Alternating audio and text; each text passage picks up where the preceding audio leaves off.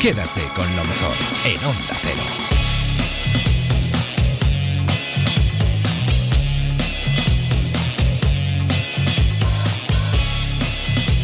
Después de las noticias, como cada madrugada del viernes al sábado a estas horas, da comienzo Quédate con lo mejor. Ante todo, muy buenas noches. Gracias por estar ahí al otro lado de Onda Cero a estas horas de la madrugada. Y como os habréis dado cuenta, no soy Rocío Santos, soy Fernando Mejía. Rocío Santos va a estar un par de semanas descansando, que también se lo merece. Y con vuestro permiso, voy a ser yo el responsable de seleccionar esos momentos importantes de la programación de Onda Cero, que son muchos, ¿eh? A lo largo de toda la semana. Son muchos los momentos que vamos viviendo a lo largo y ancho de la programación y es muy complicado escucharlos todos, salvo cuando llega Quédate con lo mejor cada fin de semana, que nos encargamos de resumir esos momentos especiales. Vamos a comenzar el repaso de esta semana yéndonos hasta el programa Por fin no es lunes, el programa que cada fin de semana presenta Jaime Cantisano. Hace unos días tuvo la oportunidad de hablar con el autor de El lenguaje secreto de la naturaleza, un biólogo llamado Oscar Aranda, que ha sido perseguido por los narcos por proteger los huevos de tortuga. Vamos a escuchar un fragmento de esa entrevista. A mí me, hicieron un perito, un perito ambiental. Eh, yo tenía que determinar si los huevos que la gente eh, que era capturada eran efectivamente de tortuga y mi, y mi dictamen era definitivo para que entraran a la cárcel o no. Mm. Y se, eh, claro, los familiares de estas personas eh, consiguieron mi, mi información, mi domicilio, donde vivía, y me empezaron a buscar. Mm. Y a la, a la vez la gente que trabajaba dentro, alguna, eh, porque hay gente muy competente también, muy, muy, muy fiel, eh, pero bueno, algunos sí que me comenzaron a amenazar también que me fuera o me iban a matar. Por dos veces abandonas tu país, ahora llevas una vida estable y tranquila aquí en España, en Alicante. ¿A qué te dedicas aquí? Pues hago jardinería. Soy jardinero. Jardinero de día, biólogo de noche, como, como, como nos solemos decir. Pero bueno, se disfruta, es lo que me ha tocado vivir. Yo intento ser positivo y mm. gracias a la ayuda de, mi mujer, pues mm. estamos, estamos aquí muy tranquilos, sin preocuparnos por nuestra seguridad. Sacamos a los perros de noche. Mm. Vamos, la vida normal que no se puede hacer en, en México ahora mismo, ¿no? Ah. Y el trabajo, pues hay que trabajar, hay que, hay que ganar la vida y mejores oportunidades vendrán. Has dicho jardinero de día, biólogo, que es lo que estudiaste y lo que te apasiona eh, de noche, y supongo que de noche, en esas horas que tienes, has escrito el lenguaje secreto de la naturaleza, descubriendo, hablando de la inteligencia y de las emociones de animales y plantas. Eh, ¿Cuál es el animal que crees que tiene lo más parecido a la inteligencia humana? que posee eh, una serie de capacidades que podríamos calificar de inteligencia, casi casi de inteligencia. El pulpo tal vez, porque en tu libro hablas de los pulpos. Pues para mí el pulpo es, es eh, un ser especial especial que me ha tocado la, fibra más sensible, ¿no? Mm. Por haber, tal vez por haberme encontrado con él en, en, en, en medio del océano y, y, haber tenido ese momento, ese momento de contacto íntimo entre él.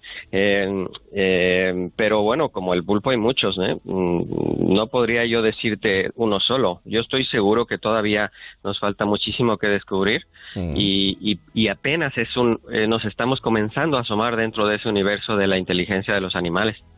Eh, pero el pulpo tiene una capacidad muy especial y es que llega a poner eh, nervioso a los científicos que lo estudian, desespera a los científicos que lo estudian. Sí, sí, bueno, por una parte, eh, pues la gente le ha, tomado ese, ese punto divertido de su inteligencia y lo sacan para prevenir, predecir los partidos de fútbol y cosas así, ¿no? Pero es verdad que a nivel científico es, un, es un quebradero de cabeza Mm. por, por la capacidad que tienen de sabotear todos los experimentos. Tienen que tapar eh, bien los acuarios porque se escapan de un sitio a otro, se, se comen a los otros peces, etcétera. Y bueno, em, al final, con esa inteligencia eh, profunda que tienen, ese desarrollo neuronal, sus brazos que funcionan también con sus propios cerebros, eh, toman decisiones propias, se coordinan con el, con el cerebro principal, tiene una velocidad de procesamiento de, información admirable y, yo creo que nos van a dar algún día una sorpresa. ¿eh? También hablas en tu libro de las avispas eh, y casi esa capacidad de controlar la mente, por así decirlo, si, si pudiéramos emplear términos eh, relacionados con el cerebro humano, la mente de los insectos que capturan. Sí, es, es impresionante eh, lo poco que sabemos de las avispas y, yo intento demonizar a estos pobres animales que tanto sufren eh, con nosotros, ¿no? Pero eh, es verdad que hay una, hay una avispa que inyecta sus huevecillos dentro del, del cuerpo de otros animales y estos animales eh, necesitan eh, seguir vivos para que la oruga no muera. Entonces la oruga se va alimentando poco a poco, es como una película de terror.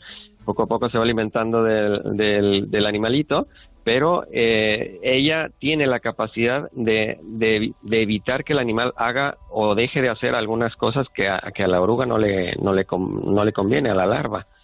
y, y, el animalito eh, al final llega el momento en que está prácticamente vacío por dentro, pero, pero no ha muerto, sigue siendo manipulado por esta avispa hasta el último momento.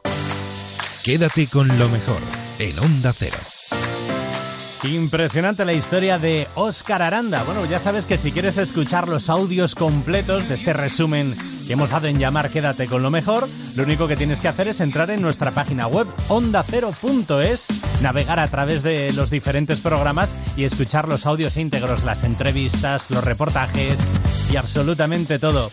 Seguimos desplazándonos a través de la programación y nos detenemos en Noticias Fin de Semana. Y es que la ola de calor no iba a ser todo negativo. Hay quien sale ganando, los comercios. Ellos nos lo contaban en el reportaje de Noticias Fin de Semana. Este verano es uno de los que nos han traído más calor. en Entrena. Nos encontramos ante uno de los veranos más calurosos de este último siglo, con valores en torno a los 0,5 grados por encima de lo normal, de acuerdo con las previsiones de la Agencia Estatal de Meteorología. En algunas provincias como Málaga, Huelva, Zamora, León, Orense o Cáceres, junto con el sur de Castilla-La Mancha, se alcanzará incluso el grado de diferencia. Estas altas temperaturas en muchas ocasiones son muy difíciles de llevar y así nos lo han confesado algunos ciudadanos en Noticias Fin de Semana de Onda Cero. Ay, el calor, es horroroso, no puedo respirar, voy con los pelos mojados, espachurrados. En Burgos que fabricamos el frío, la verdad es que tantísimo calor te atonta. Aquí en Teruel muchísima calor, salir a la calle es prácticamente un reto, incluso a altas horas de la tarde cuando ya no hay sol. Yo ya estoy deseando irme a la playa, que por lo menos ahí con el agüita y el chiringuito se lleva un poco mejor. Pero esto no es todo, a este calor se le sumará la situación de sequía tras tener la sexta primavera más seca del siglo XXI, con un 15% menos de precipitaciones. Sin duda otro verano más en el que los termómetros preocupan y mucho, pero al que nos debemos de enfrentar como mejor podamos. Una buena forma de enfrentarse al calor es la búsqueda de recintos con un buen aire acondicionado y curiosamente esa característica está ayudando, como vamos a comprobar, a que se llenen los centros comerciales y las tiendas en las que, estás fresquito. Y ya de paso, acabas comprando algo si eso. Este fin de semana es el de mayor afluencia de visitantes a las tiendas y a los centros comerciales con rebajas, de acuerdo con los datos de la consultora Shopper Track. Nos lo cuenta Sara Iturbide. Según el índice nacional de Track España de este mes, la afluencia a los centros comerciales ha crecido un 2,3% en junio con respecto a mayo. Este incremento se debe al final del periodo electivo, al adelanto de las rebajas y a la ola de calor. Las altas temperaturas favorecen que los consumidores asistan a los centros comerciales aprovechando las ofertas para refugiarse del calor. Esto es lo que nos han comentado algunos de ellos en Noticias Fin de Semana de Onda Cero. A mí el calor que hace en Alicante me sale muy caro. Con este tiempo lo que más me gusta es ir al centro comercial para ir de tiendas, tomar algo con los amigos o ir al cine. Hay buena temperatura, hay espacio para pasear, solo mirar las tiendas y siempre suele caer alguna que otra ganga, la verdad. Que en este calor lo que más apetece es estar con el aire acondicionado en casa y ya llega un momento en el que te aburre y decides buscar otra alternativa. Estas rebajas vuelven a levantar el optimismo sobre todo entre los minoristas, tanto por la afluencia de visitas a los establecimientos como por el aumento de las ventas. Está claro que la mejor manera de pasar el calor es yéndose de compras. Quédate con lo mejor en Onda Cero.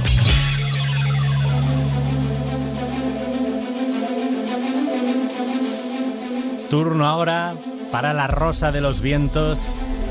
El fin de semana pasado, Silvia Casasola, en el espacio Mujeres con Historia, nos estuvo hablando de Elizabeth Bathory, más conocida como la Eterna Malvada, una mujer a la que se le atribuyen 360 víctimas. Vamos a escuchar un fragmento de La Rosa de los Vientos y en concreto de esa sección llamada Mujeres con Historia con Silvia Casasola. Según el libro Guinness de los Récords, nuestra protagonista de hoy es la mujer más asesina de la historia de la humanidad, al atribuirlo 630 muertes. Además, es una de las más sádicas y perversas y una apasionada de la magia negra. Una mujer que disfrutaba bañándose con la sangre de sus víctimas y que también realizaba prácticas sexuales lésbicas que terminaban en terribles mordiscos. Si era tan maluta acá llegada a nuestros días como la condesa sangrienta, ¿cómo es que vamos a recordar su infame historia?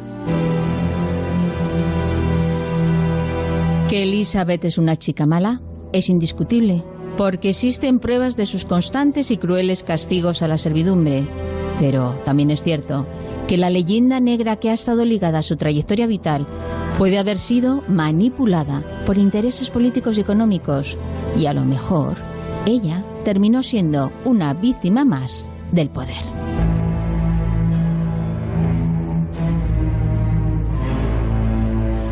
Estamos en Transilvania, en la zona de los Cárpatos, donde la familia Báthory, que es una familia endogámica, porque se casan entre ellos, acumulan riquezas y territorios. Una familia a la que les gusta mucho el esoterismo y no hacen ascos a la magia negra, más bien lo contrario.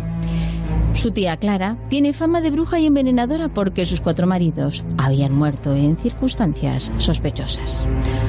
Otro tío era un adorador del diablo un primo alquimista y para colmo, era pariente lejana de los Dracul.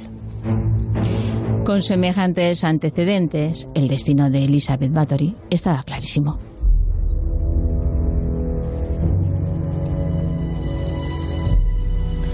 Con 11 años fue prometida a su primo Ferenc Nadatsi, que era también 11 años mayor que ella. La niña se fue a vivir con la familia de su prometido, como era lo habitual, y gracias a su suegra aprendió latín y alemán, además de su lengua materna, el húngaro. Y que fuera tan culta era algo inusual para las mujeres de aquella época. El matrimonio se consumó cuando tenía 15 años y su marido 26, aunque tuvieron que pasar 10 años hasta el nacimiento de su primera hija. Luego vendrían dos más y también un hijo varón. Ferenc se pasaba el día guerreando en batalla contra los turcos y al igual que Vlad Tepes le encantaba empalar a los enemigos. Tenía fama de héroe y sus enemigos que le tenían muchísimo le llamaban el Caballero Negro.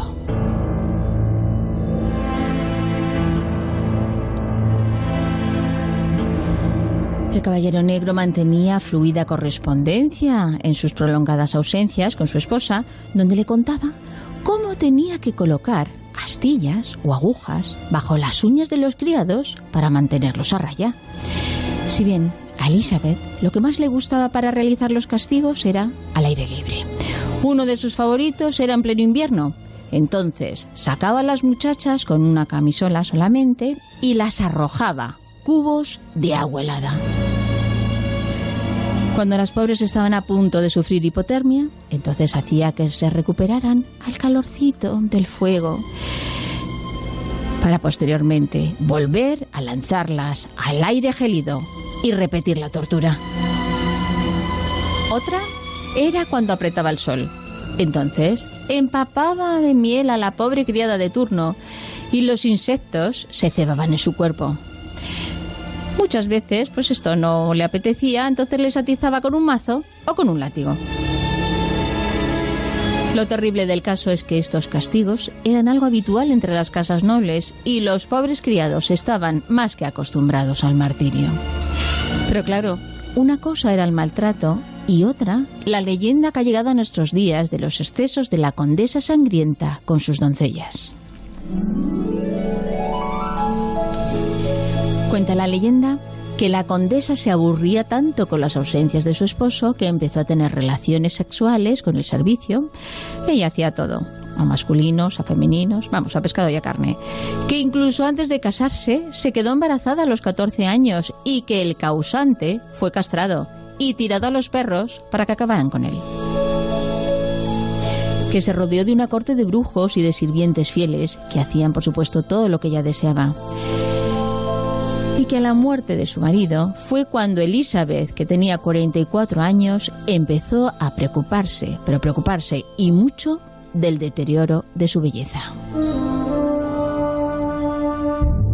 Fue entonces cuando consultó con sus brujos y le dijeron que la sangre de las doncellas vírgenes era el único método para mantener una piel joven y tersa. El ritual comenzó por casualidad cuando un día al golpear con dureza a una de sus doncellas por hacerle daño mientras le cepillaba el pelo, le causó una hemorragia nasal salpicándole en la cara. Elizabeth notó que su piel tomaba mejor aspecto y decidió que haría caso a sus consejeros. De ese modo, el peregrinaje del carruaje de la condesa buscando niñas y jóvenes entre 9 y 26 años se hizo algo habitual en la comarca.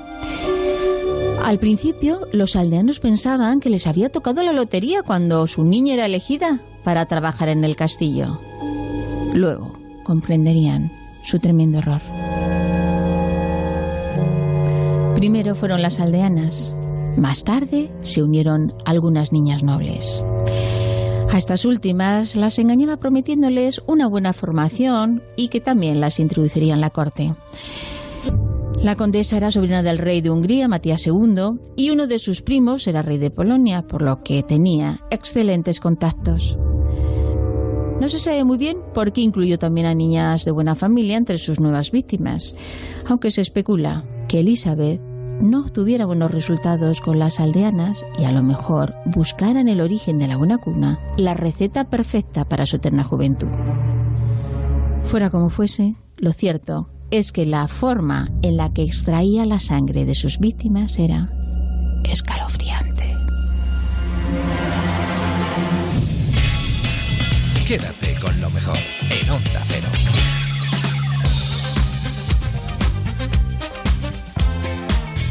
Y de las mujeres con historia a las que se refiere Silvia Casasola en su sección de La Rosa de los Vientos, vamos a hablar ahora de una mujer que hace historia, o mejor dicho, que acaba de hacer historia reciente. Ella es Laura Gil, una de las componentes de la selección española de baloncesto femenino, selección que se acaba de declarar tetracampeona de Europa. Precisamente hace unos días la entrevistaban en el Transistor. Y este es un fragmento de esa entrevista. Laura Gil, campeona de Europa, buenas noches. Muy buenas noches. ¿Cómo estás, hija?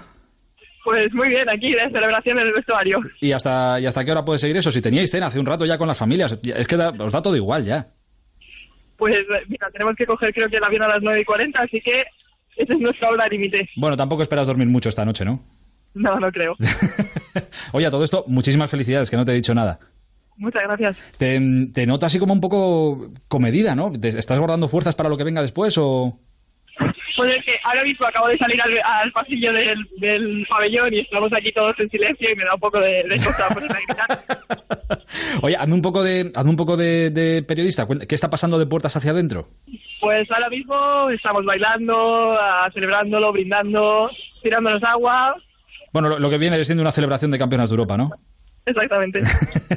Te he visto comedida también en el, en el, en el podio, ¿eh? Cuando, cuando os han dado la copa, cuando la habéis cogido, estaba... Bueno, a, a Laura- a la pobre Laura Nichols se le caían las lágrimas, pero tú aguantabas estoica, ¿eh? Bueno, al final ha sido un partido un poquito un poquito raro, ¿no? Porque lo hemos dominado desde el principio. Y bueno, la verdad es que, bueno, obviamente me ha hecho muchísima ilusión, pero estaba ahí preparada para las fotos porque siempre me acaban pillando la, la foto y sale por todos sitios con mala cara, así que he estado sonriendo todo el rato para que me pillaran bien. O sea, que en este campeonato quería salir bien en la foto, ¿no? Exactamente. Bueno, pero tú lo de las fotos... A ver, llevas... eh, Es que la historia, la historia tuya es curiosa. Desde 2007... No te has- todos los veranos te has subido al podio con la selección española de baloncesto, en diferentes categorías, pero todos los veranos desde 2007. ¿Estás aburrida ya? No, yo creo que una nunca se aburre de eso, ¿no? Hombre, ¿te imaginas que me dices que sí? ¿Que estás harta ya? ¿Que lo, que lo quieres dejar? ¿Que estás aburrida? No, hombre, no. Entonces no estaría aquí seguramente. Por eso, por eso. Pero eh, te leí hace también un- unos días que decías, eh, todas las medallas tienen su historia detrás. ¿Qué historia detrás tiene esta medalla que, que habéis conseguido esta noche? Uf, buena pregunta. Bueno, ha sido un verano diferente, ¿no? Porque piezas claves del equipo ah, no han podido estar con nosotras y bueno, se planteaba un un poco, pues eso, eh, de, de colocarse roles. eh, pero bueno, yo creo que al final eh, hemos demostrado que, que somos un equipo, ¿no? Que somos 12 jugadoras de mucho nivel y que si hoy no suma una, suma la otra y bueno, ah, yo creo que que eso que es un es otro verano especial, ¿no? Como cada uno y, bueno, y muy contenta de que hoy, por ejemplo, hayamos podido saltar toda la pista y haber podido disfrutar, aunque fuera un poquito de, esta final.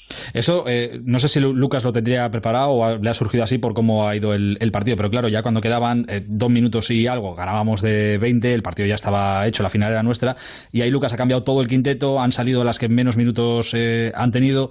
Eso es un gesto precioso también, ¿eh? Bueno, sí, como digo, al final este verano lo hemos trabajado todas, ¿no? El equipo de las 12 que estamos aquí, más eh, todas las jugadoras que, que, nos han acompañado en el camino, bueno, yo creo que, que, era, que era merecido, ¿no? Que, pudieran estar en esos, esos momentos en pista. Oye, la, la, primera llamada, según terminas la, la, final, bueno, si te digo que sois una selección de, de, leyenda, ¿me vas a empezar como el seleccionador o como Laya a decir que bueno, que, bah, que tampoco es para tanto, que tal, que no sé qué? ¿O tú de, ver, tú de verdad sientes que, es, que sois una selección de leyenda, de verdad? Bueno, yo creo que ahora mismo no somos del todo conscientes, ¿no? Pero bueno, si te paras a analizar un poquito lo que ha pasado estos últimos años, ¿no? De no, no haber bajado del podio, um, parece parece fácil, ¿sabes? Lo pintamos fácil, pero sí, no sí. lo es. Que, que, sí, que es momento de, de pararnos a pensar un momento y, y de darnos cuenta que sí, que, joder, que, que narices, que somos un equipo de leyenda. Esto lo, te darás cuenta cuando llegues a casa. Ahora cogerás vacaciones, ¿no? Eh, sí, sí, sí, sí. O sea, desconectar móvil, baloncesto y de todo. ¿A la, a la playa? A la playa, a la playa, a la montaña, donde sea. Donde sea, pero, pero sin cobertura y sin teléfono y sin nada. Digo, pero que ahí, ahí, será cuando, cuando estés con familia, con amigos, cuando tengas un rato para pensar tú sola tranquilamente, te paras a pensar y digas, madre de Dios. O cuando llegues a casa y tengas que poner la medalla en la vitrina esa que tienes, que ya no sé dónde la tienes. ¿te, te cabe todo ya? Bueno, uh, es, que cada año al final empecé con un cuadro y eh, lo hemos ido aumentando y todavía no tengo nada colgado. Pero bueno, que este sea el mayor de los problemas, ¿sabes? Que tengo muchas paredes en casa para, para colocar. ¿Pero que no, no tienes nada colocado todavía? Bueno, las tenía, pero al final se fueron añadiendo, añadiendo y tengo que, que montar algo más grande. De, de, todo lo que tienes, claro, acordaos, ¿eh? desde 2007 subiéndose al podio todos los veranos con la selección española. De todo lo que tienes, ¿qué es lo que, lo que guardas con más cariño, la que para ti ha sido más especial? Bueno, todas han sido especiales, como digo, al final cada una tiene una historia detrás, pero bueno, al final sí que unos, unos Juegos Olímpicos no es como, wow, ¿no? Eso que ves en la tele de pequeñita y dices, wow, ¿te imaginas? Y al final pasa. Pero bueno, yo te digo que mi primer año que subo a la absoluta, ¿no? Y que conseguimos ese oro, eh, y terminando por el, por el oro que acabamos de conseguir, yo creo que, que, no podría... Bueno, si tengo que escoger diría la de los Juegos, pero, pero ya te digo que, que todas son muy guays. Correcto. Bueno, la de los Juegos, pero ahí tendrás que hacer hueco para la de 2020, porque también llegará otra. Bueno, sí, esperemos, esperemos que, que todo siga así de bien. Oye, por cierto, eh, me, me, veía remontar unos años atrás, ¿eh? ¿eh? Tú empezaste a jugar al baloncesto, porque si tú me corriges, ¿eh? Porque un amigo tuyo se apuntó en el equipo del colegio, faltaba gente y te dijo, eh, Laura, vente para acá que nos falta gente. Y tú dijiste, bueno, pues voy a probar. Algo así fue, ¿no? Sí, sí, fue por casualidad y fue de repente empezar a jugar y decir, fue esto me gusta, me gusta, no puedo vivir sin ello y mira, se ha, se ha convertido en mi forma de vida. Oye, ¿y, y, y pasados tantísimos años, ¿con aquel amigo guardas relación? Pues fue una amiga y la verdad amiga. es que no mucho. Sí que, sí que de vez en cuando, cuando voy para Murcia, sí que intentamos vernos, pero la verdad es que hace unos cuantos años que ya hemos perdido contacto. Pero mira, no estaría mal que la llamara dentro de unos días y le diera las gracias por lo que hizo. Joder, Laura, que te arregló un poco la vida, ¿eh? Sí, sí, no, no. ¿Qué, sé, ¿Qué sería de Laura Gil si no hubiera entrado en aquel equipo? Bueno, quiero pensar que de una forma u otra hubiera llegado encontrándolo, ¿no? Pero, pero bueno, sí, sí. Eh, nunca había parado a pensar, pero sí que voy a, voy a, llamar a mi amiga Alba y le voy a decir que, que mil gracias. Pues, eh, oye, invítate a una comida, a una cena o algo, joder. No, no, sí, sí, algo, algo, me, algo me tiraría. Tírate un poco el rollo. Oye, y quería preguntarte, y quería preguntarte también por, por otra cosa, para que me expliques, porque esto, en todos los vídeos que he visto, en todos los lados, ha, ha sonado esto. Asociado con vosotras estos días estaba esta canción. Esto de, de resistencia es, es, un homenaje a, a, a, Broncano, es un homenaje. A, ¿qué, ¿qué, es esto? ¿De dónde sale? No, nosotras llevamos llevamos muchos años con esa con esa canción. ¿Con Yo la creo misma? que desde sí desde después de, de ese verano del 2013 y bueno, y ha sido la canción que nos ha que nos ha acompañado cada, cada verano y al final es un poco lo que somos, ¿no? Que pase lo que pase, los inconvenientes que hayan o los problemas, siempre siempre resistimos. Oye, eh, te voy, ya voy terminando, ¿eh? Te voy a pedir que, sí. que, me, que me, digas eh, brevemente, que me expliques brevemente o que le expliques a la gente qué es para ti Lucas Mondelo.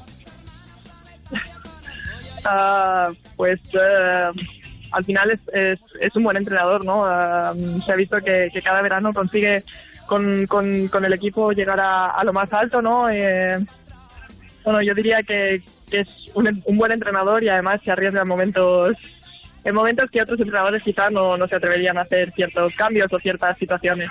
Y por la ascendencia que creo que tiene dentro del vestuario, ¿cómo definirías tú a Laia Palau, la capitana?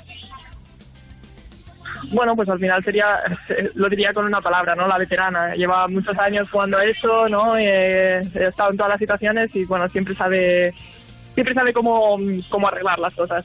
Vaya collejón te va a caer como te escucho lo de la veterana. bueno, no creo, no creo que vaya a escuchar hoy la radio. no, hoy creo que no está, que no está para eso. Y la, la última que te hago, si tuvieras que dedicarle a, a alguien que me imagino, ¿has ¿te ha dado tiempo a llamar a alguien? ¿No has hablado con alguien, con la familia, con algo? Bueno, están mis padres aquí y algún, alguna amiga. O sea que todavía no has hecho ninguna llamada ni nada, ¿no? No, no, no. Quédate con lo mejor en Onda Cero. Aquí seguimos en Quédate con lo mejor en Onda Cero, repasando algunos de los mejores momentos de nuestra programación.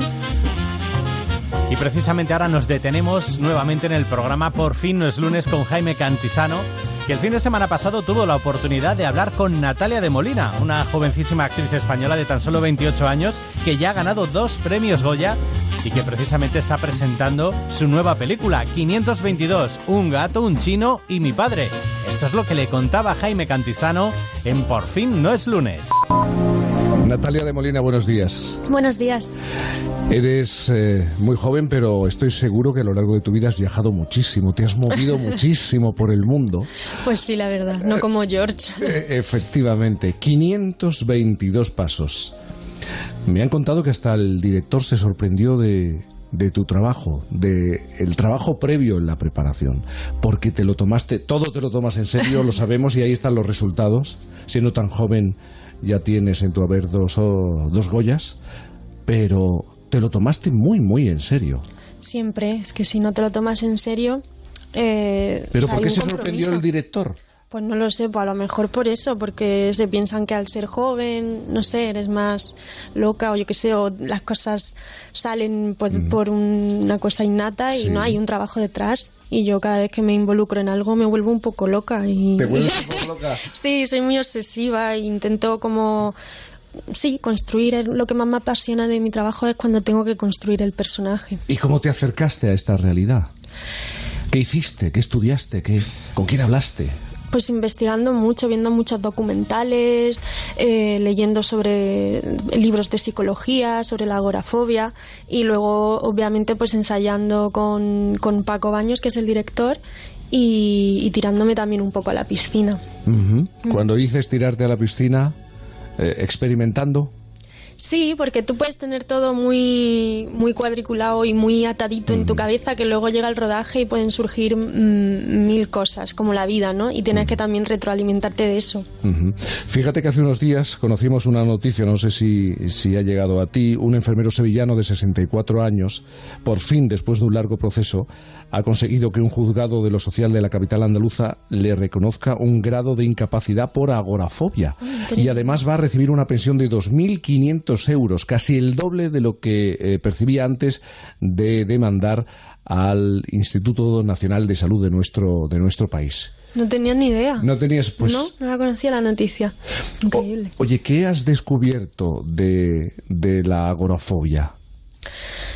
Pues que mm, en, en este caso, en el de la película, es una agorafobia ciertamente inventada, muy Mm. particular, son es casi como un TOC, ¿no? Ella va contando y no puede dar más de 522 porque si no siente que, que se muere, ¿no?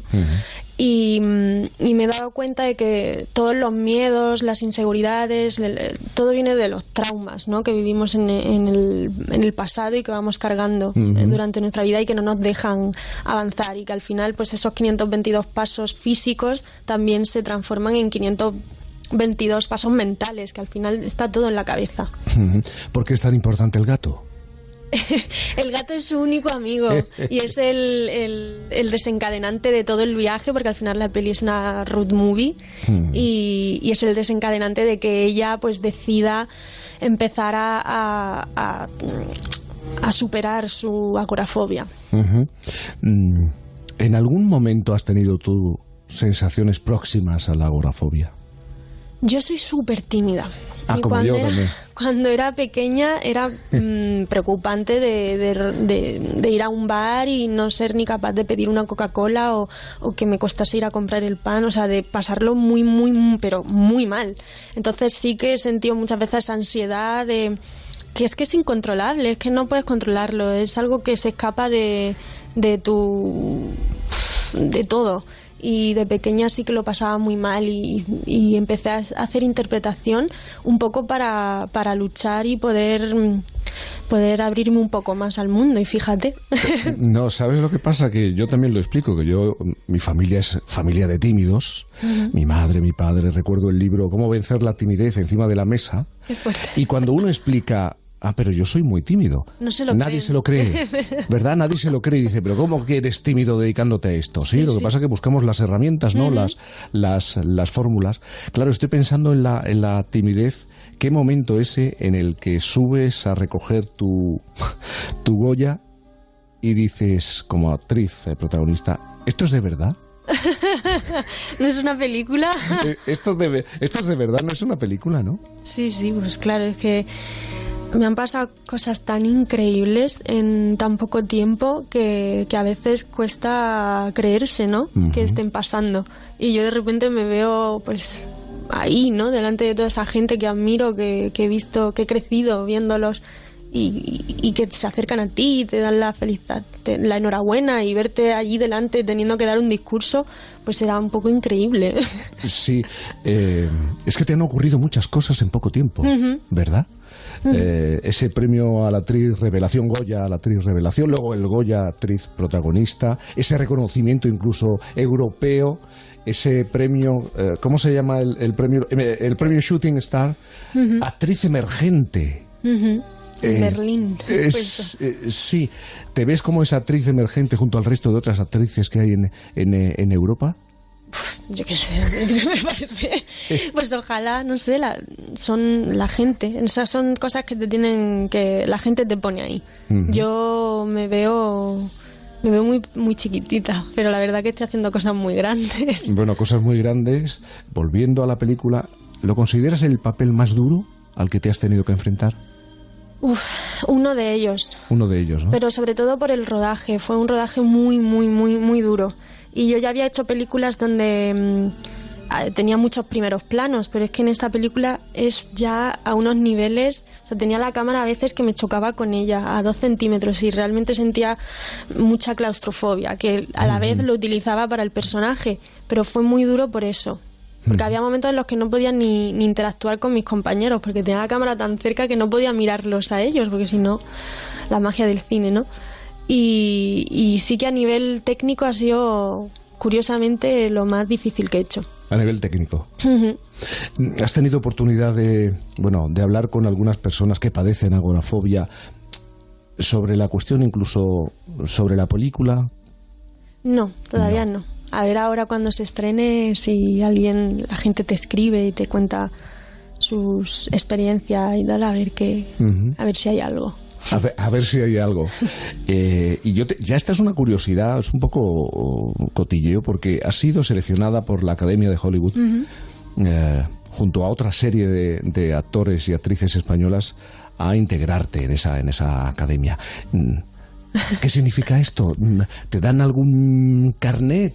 sí, te dan un carnet. ¿Recibes el carnet? Sí, yo tengo un carnet de académica de Hollywood. sí, sí. ¿Y qué responsabilidad supone esto? ¿Tú crees que pues es una responsabilidad o simplemente es aquello de voto? Es una responsabilidad. Para votar tienes que ver las películas, si no, no puedes votar. Entonces es un trabajo y, a la vez una gozada, ¿no? Porque tienes la oportunidad de ver el cine que se hace en todo el mundo y, disfrutar de todos esos trabajos maravillosos. Pero sí, luego también se hacen reuniones.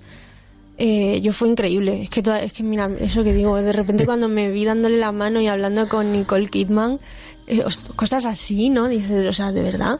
Y esto solo pasa, pues, pues, pues, pues si te hacen académica, claro. Pero sí. Quédate con lo mejor en Onda Cero. Supongo que os habréis fijado que nuestro compañero David el Cura ha estado desaparecido de las ondas durante bastante tiempo. Pues bien, el pasado fin de semana reapareció aquí en Onda Cero con un nuevo programa llamado A Misa No Llegamos y precisamente en ese programa dio explicaciones de por qué había estado ausente de las ondas durante tanto tiempo. Buenas tardes, pues efectivamente la hora que es ya a misa no llegamos, así que toca quedarse por aquí.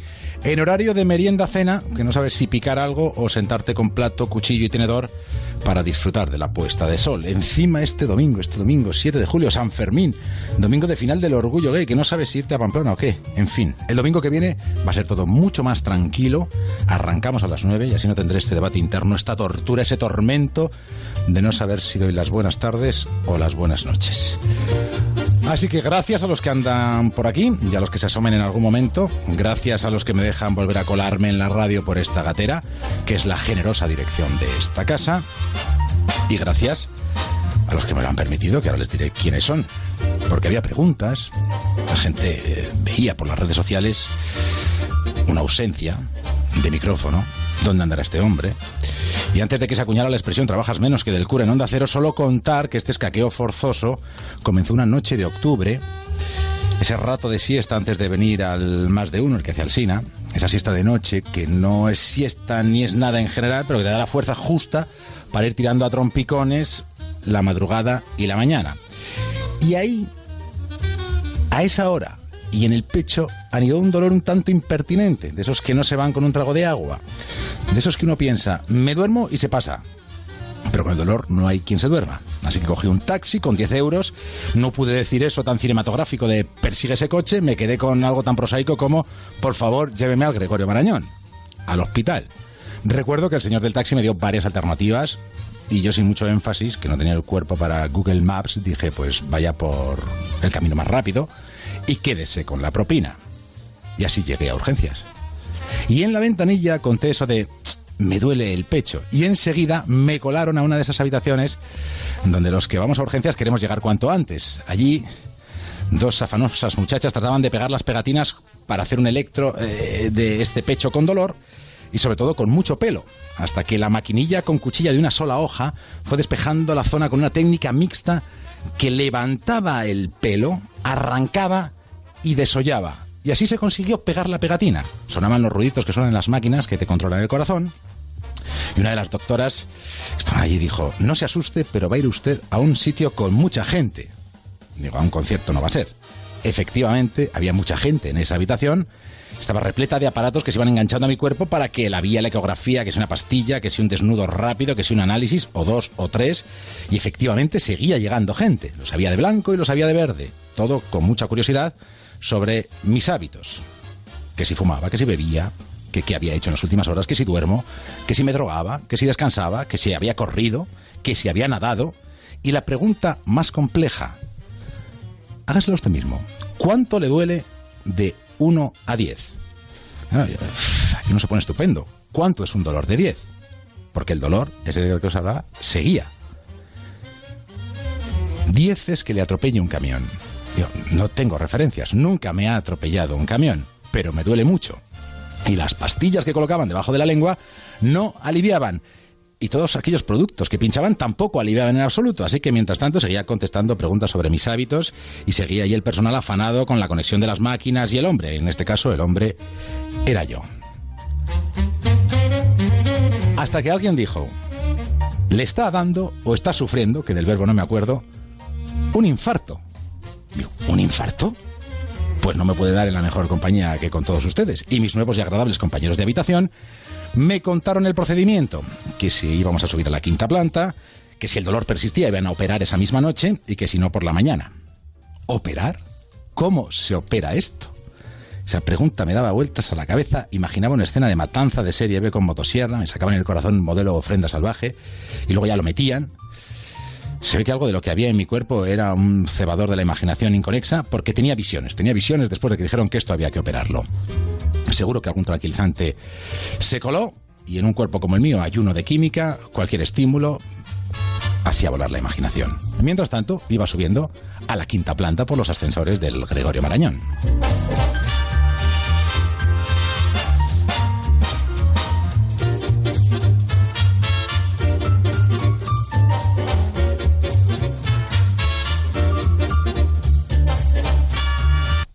Todo el barullo de la habitación de la gente mutó en tranquilidad absoluta en la habitación de la quinta planta. Eso sí, hay películas de naves espaciales y del futuro con menos aparataje y menos luces que esa habitación. El dolor, el dolor, que ya se me olvidaba, se había esfumado y me quedaban unas ganas incontrolables de dormir. Que la noche, para haber salido de casa con 10 euros y la tarjeta sanitaria, se estaba poniendo, la verdad, bastante intensa. Y después de llamar a casa, donde habían informado gentil y puntualmente de los avatares de esa noche en el Gregorio Marañón, pues creo que caí dormido. Pero no acaba aquí la historia. Llegaron dos celadores de nuevo armados con esas cuchillas de una sola hoja esas afeitadoras por arrastre que comenzaron la poda de la pelambrera del enmarcado genital. Y claro, ¿qué tiene dar las noticias? Pues que de vez en cuando se cuela alguna de que se a fulano le estirparon no sé qué cuando tenía anginas. Y eso, unido a mi profunda ignorancia y a mis efluvios sobre la operación, me llevó al atrevimiento de preguntar si lo que me da es un infarto, ¿para qué me están afeitando el pubis? Y ya es cuando me contaron que la dichosa operación, esa que generaba en mi cabeza escenas entre la matanza de Texas y Pin Flamingos, era que iban a poner un stent que se colocaba con un cateterismo, o bien por la vía baja, que era en la que estaban trabajando, en el proceso de desbroce, o bien por la muñeca, que es por donde finalmente llegó hasta el corazón a la mañana siguiente, en la que cardiólogos y técnicos me fueron contando el proceso mientras en una pantalla pues iba viendo todo. Una pantalla que te lo tenían que contar para entender qué estabas viviendo, porque veías ahí unas manchas mutantes que debía ser mi interior. Y así alojaron ese estén con el que ahora convivo, y al día siguiente me dieron el alta, y al cabo de unos meses entré en un programa de rehabilitación cardíaca maravilloso en el Centro de Salud Hermano Sangro del Puente de Vallecas con un personal para enmarcar. Vale que alguna de las bicicletas hubieran pertenecido, por su origen y por su capacidad para la tortura, a la Santísima Inquisición, pero el personal de ese departamento merece todo el agradecimiento y el agradecimiento continuado de todos. Eso sí, merecen un homenaje aparte. Aquí que conste, insisto, el agradecimiento sincero y profundo a todo el equipo de cardiología del Hospital Gregorio Marañón de Madrid, sobre todo en los que andaban en el turno de noche aquel 4 de octubre, y al equipo de rehabilitación cardíaca de Hermanos Sangro en el Puente de Vallecas. A todos ellos les debo mucho más que este relato. Bueno, y también debo a Iker Casillas. Le debo que poblara los medios de comunicación de cardiólogos y así aligerara las preguntas inquisitivas que algunos nos hacían a otros infartados, porque él es y ha sido de toda la vida deportista. Así que con el corazón contento, a misa no llegamos. Quédate con lo mejor en Onda Cero. En Quédate con lo mejor seguimos repasando algunos de los mejores momentos de la programación de Onda Cero, que son muchos y que ya sabes que no podemos resumir por completo. Si te quedas con ganas de escuchar algo más de una entrevista, de una sección, de un momento, de un programa, solo tienes que entrar en nuestra página web ondacero.es y acceder a los contenidos íntegros. Nos vamos hasta el programa La Brújula, programa que cada noche presenta Juan Ramón Lucas aquí en Onda Cero. Hace unos días hablaban de un tema tan importante como que España va a poder perder durante los próximos 30 años 5 millones de habitantes por un problema de natalidad. Si no le ponemos remedio, vamos a tener un problema muy serio. España pierde población. Hoy hemos conocido los datos que apuntan hacia un descenso notable en las próximas décadas. María Altarejos. Si la tasa de natalidad sigue siendo inferior a la tasa de mortalidad, España perderá 5 millones de habitantes en 30 años, pasará de 46 a 41 millones en 2050.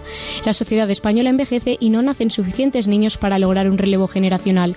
Las mujeres españolas tienen de media 1,25 niños y además se tienen cada vez más tarde, a los 31,5 años de media. Los expertos califican esta situación de crisis demográfica. Enrique del Olmo, responsable del Servicio de Salud de la Mujer y la Infancia. Ahora mismo estamos en el 1,24, es decir, no repoblamos nuestra eh, sociedad. Tenemos que hacer algo para, que nuestras mujeres tengan eh, más niños, es decir, la fecundidad suba al 2,1 que es el- la tasa de repoblación normal. Para lograr revertir el saldo vegetativo negativo, los expertos insisten en que se potencien políticas de natalidad, pero no deben ser ajenas al resto de iniciativas sociales. Han de ir acompañadas de salarios dignos o accesibilidad a la vivienda, como apunta el sociólogo Fernando Conde. Si seguimos entendiendo las políticas de fomento de la natalidad como un apartado, podemos decir, al margen de todo, es muy difícil que podamos cambiarlo. Que si no tienes un empleo de calidad, que si no tienes acceso a la vivienda, que si no tienes guardería, que si no tienes cierta ayuda, es prácticamente imposible que la gente joven incorporen de nuevo los hijos a su proyecto vital por mucho que tengan ganas de hacerlo. Según los expertos, si sigue esta tendencia demográfica en el futuro, estará en riesgo el sistema de seguridad social, la sanidad pública y la sostenibilidad de las pensiones. Quédate con lo mejor en Onda Cero. ¿Te imaginas poder ir a la compra sin lista y acordarte absolutamente de todo lo que tienes que comprar? Eso sería tener una mente prodigiosa, ¿verdad? Una memoria prodigiosa. Pues hay quien la tiene. Y de hecho nos lo contaba Javier Cancho en su espacio Punta Norte, dentro del programa Por fin no es lunes, el programa que cada fin de semana presenta Jaime Cantizano aquí en Onda Cero. Bueno, pues nos contaba la historia de Solomon Seresevsky, un periodista que jamás tomaba nota de nada porque se acordaba de todo. Con él nos acercamos a las 5 de la mañana, a las 4 en Canarias. Después de las noticias, seguimos aquí, en Quédate con lo mejor, en Onda Cero. En Por fin los lunes, Punta Norte.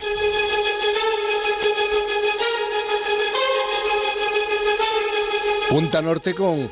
¿Con quién? Pues con Javier Cancho. Javier, buenos días. Hola Jaime, buenos días a todos. Eh, ¿Tú has pensado en tu primer recuerdo? Pues mira, ahora mismo, según lo, lo estabas comentando tú, yo diría que en torno a los cuatro años, ¿eh? tan atrás no, no, no podría remontarme. Yo recuerdo... Sí, sí, sí, cuéntame, cuéntame. No iba a decirte que, que ah, y ya no sé si es un recuerdo o es o es una superposición de comentarios acerca de un instante concreto, que eso también podría ser con esto de las fotos, ¿te acuerdas? ¿sabes? Sí, sí, sí, sí, sí, sí. Pero no me lo quieres contar, es algo Eh, no, era íntimo algo y así muy personal. cotidiano, con- Ah, algo vale. cotidiano. Fíjate, también con mi madre en este caso. Sí, sí, sí. Yo recuerdo estar muy en alto, unos escalones hacia abajo y mi madre al final, al pie de la escalera. Y ya me lo han traducido con el paso de los años. Me subí yo solito a aquella escalera. Era la primera vez que conseguí subir solito a una, a una escalera. Y tengo ese recuerdo, fíjate, eh, incluso la es muy sensación. bonito, ¿eh? Sí, sí, sí, sí, la sensación. Bueno, no nos liemos, ¿eh? No, aquí no estamos para hablar de nosotros, Javier. Oye, lo que sí quiero saber, que me hables de este hombre con una memoria tan, tan pormenorizada. Pues mira, se, se llamó Solomon Sereshevsky, fue periodista. Y cada mañana acudía a las reuniones de, de la redacción donde, claro, se daban indicaciones, se hacían advertencias o incluso se dictaba, como sabes, alguna vez, Jaime, se dan datos concretos sobre un asunto que hay que seguir.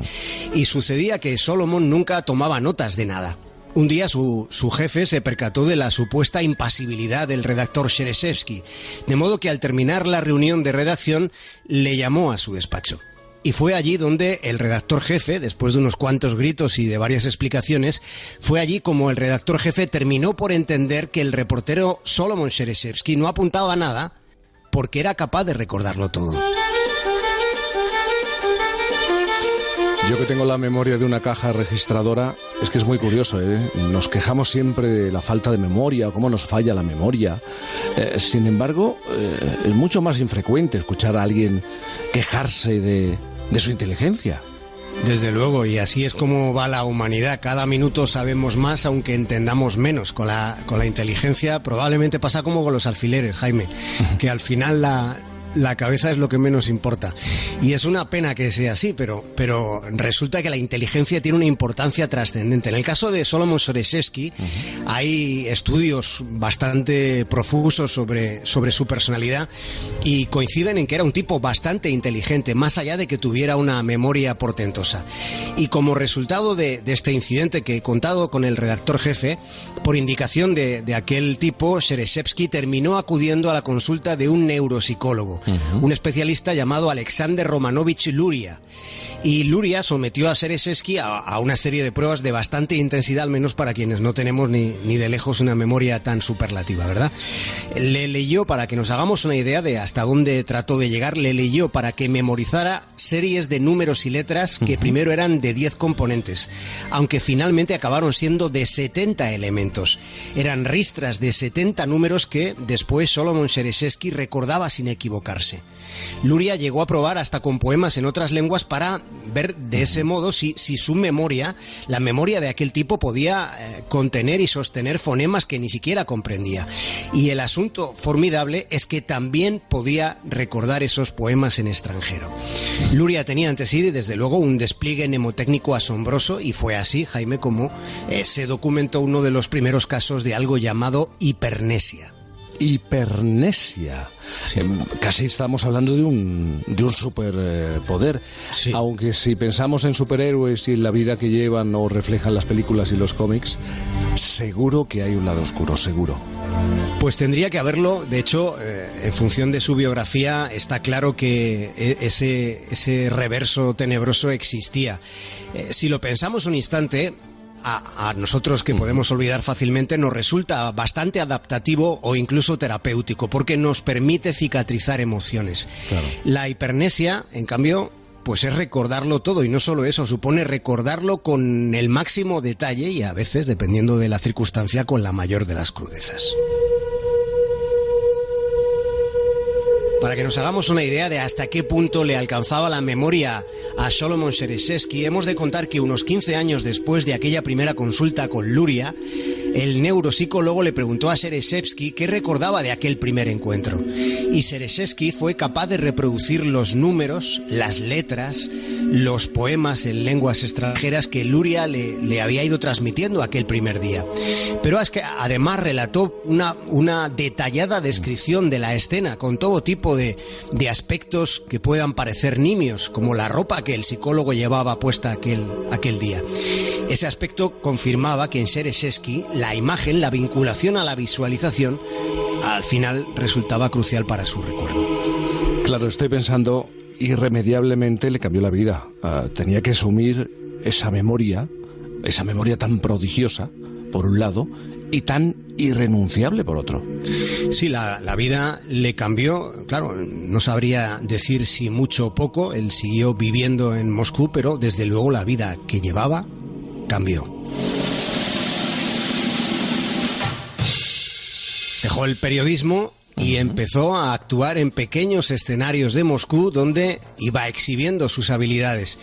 Y al principio le fue bastante bien, había mucha expectación en torno a, a sus demostraciones, la gente se quedaba maravillada, claro, cómo no. Eh, enseguida se percataban de que no había ni trampa ni cartón. Pero nada es de un solo modo y Seresevsky tuvo problemas, necesitaba concentrarse mucho. Claro. Y a los seres humanos nos cuesta demasiado respetar el silencio cuando más se precisa, cuando otros lo necesitan, sobre todo. Y las interrupciones en su ritual de concentración le alteraban un montón, le ponían irascible. La hipernesia de Seresevsky, Jaime, estaba asociada, digamos que estaba asociada a todos sus sentidos. Probablemente nos ha pasado alguna vez a, cualquiera de nosotros o a muchos de ustedes les habrá sucedido algo que es muy sensorial, es como como, como si las palabras, las sensaciones tuvieran sabores, tuvieran eh, olores, tacto colores, ¿verdad? Y sucedía que ese fenómeno a él le, le, ocurría pero muy intensamente, de una manera casi paralizante a veces. Le pasaba que no podía leer, por ejemplo, un libro cuando estaba comiendo porque el sabor y el olor de los alimentos se mezclaba con el, con el sentido de, de las palabras, desfigurando la identidad que Seresevsky atribuía a esas palabras, a la sensación que esas palabras le, le provocaban. En alguna publicación, eh, trabajando en este capítulo de hoy, en alguna publicación, Jaime, he leído cómo era para para Solomon Seresevsky el número 2. Y fíjate qué capacidad poliédrica, porque para él el 2 era algo plano, rectangular, de color blanquecino, casi gris.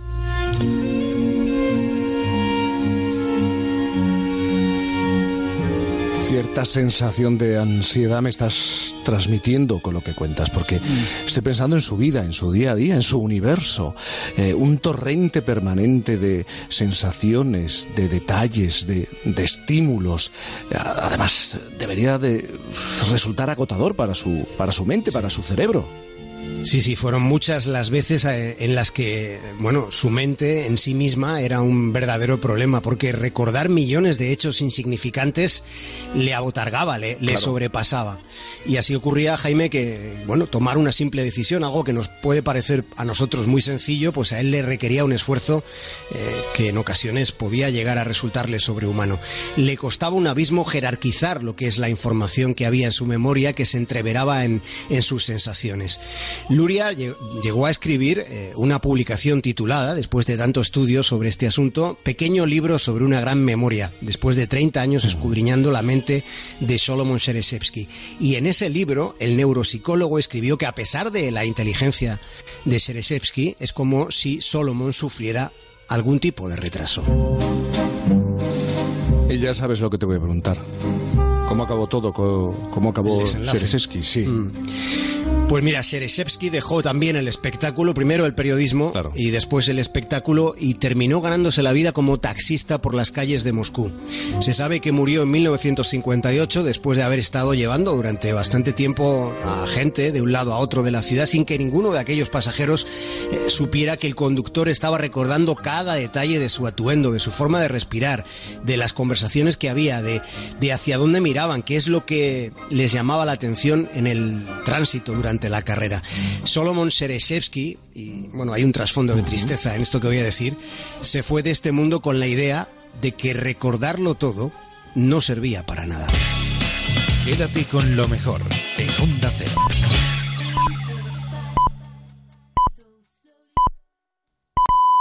Son las 5 a las 4 en Canarias.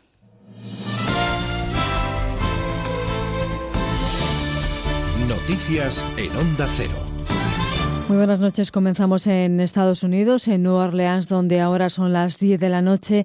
Allí la tormenta tropical Barry se acerca con vientos fuertes de hasta 100 kilómetros por hora, intensas lluvias a la costa del estado de Louisiana, donde va a tocar tierra a primeras horas de este sábado, ya en forma de huracán. Se prevé que produzca una peligrosa combinación de marejada ciclónica con inundaciones tierra adentro. El Centro Nacional de Huracanes ha asegurado en su cuenta de Twitter que la principal preocupación que despierta Barry es el agua, tanto la de la marejada ciclónica que avanza sobre territorios costeros como la inundación de agua dulce, dulce tierra adentro. Es una situación, dice, que pone en riesgo vidas humanas y debe ser tomada seriamente. De momento, los ciudadanos hacen acopio de agua, víveres y en general dicen que están preparados. Pese a la tranquilidad de esta mujer, el hecho de que el nivel del río Mississippi, que en esta época del año suele ser de hasta dos metros y medio, esté en casi cinco metros, pone a Nueva Orleans en una situación que hace recordar al devastador huracán Katrina, que provocó la muerte de unas 1.800 personas en el año 2005. En nuestro país estamos a diez días de que el Congreso celebre la primera votación de investidura y seguimos sin saber si Pedro Sánchez va a contar con al menos los votos de Unidas Podemos.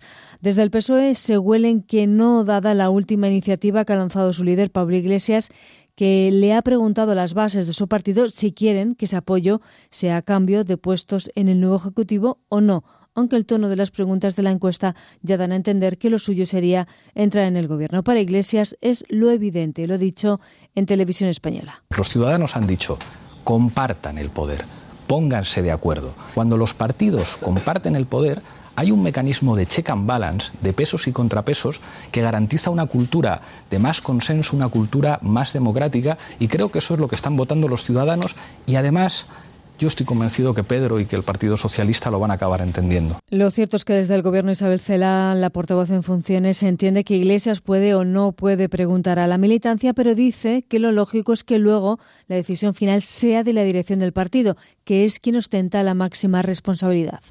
Nosotros no tenemos, el Partido Socialista Obrero Español no obedece los mandatos de los adscritos a Unidas Podemos. Será el propio líder de Unidos Podemos, de Unidas Podemos, quien tendrá que modular, en todo caso, lo que ha obtenido con las respuestas dentro de su eh, partido.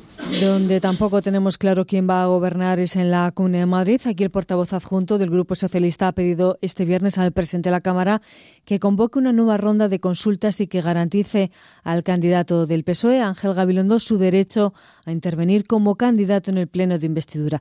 Desde el PP, Pablo Casado sigue confiando en que tanto su candidata para Madrid como su candidato para Murcia consigan gobernar una vez superadas las diferencias entre Vox y Ciudadanos, sin cuyos votos no pueden gobernar. Para el líder del PP no es tan complicado que lleguen a un acuerdo final. Sus candidatos eh, en la Comunidad de Madrid y en la región de Murcia tienen claro que se puede hacer un programa en el que todos se sientan representados. Es un programa de gobierno que firma el Partido Popular y Ciudadanos, pero tal y como decía Isabel Díaz Ayuso y Fernando López Miras, hay cuestiones que Vox llevaba en su programa electoral que se sienten reflejadas en esos documentos o en esas líneas de actuación de gobierno. Y mucho ojo a la situación en Somalia debido a la fuerte sequía. Al menos cinco millones y medio de personas van a tener serios problemas para comer antes de que finalice este año, según ha informado la Secretaría General de Naciones Unidas, que además ha insistido en que casi la mitad de estas personas se enfrentan a situaciones de crisis y necesitan asistencia de forma urgente.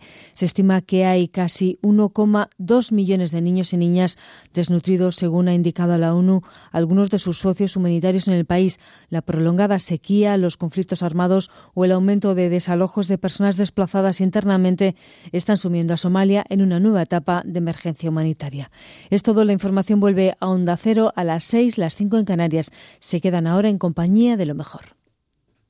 Una semana más, los protagonistas de la actualidad han pasado por los micrófonos de Onda Cero. El alcalde de Madrid, el señor Martínez Almeida, fue elegido con el apoyo del partido Vox y de Ciudadanos. Yo le hice una propuesta. La presidenta del PSOE en Andalucía y expresidenta de la Junta de Andalucía, Susana Díaz, ir a unas nuevas elecciones, señora Díaz. Yo soy partidario de la doble vuelta.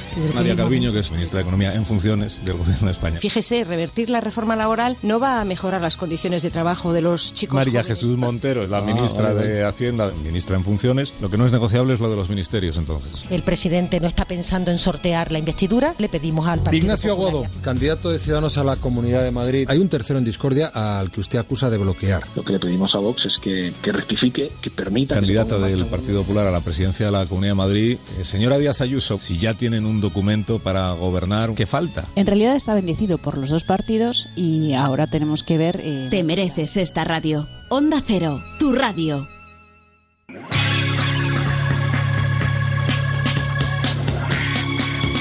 Quédate con lo mejor en Onda Cero.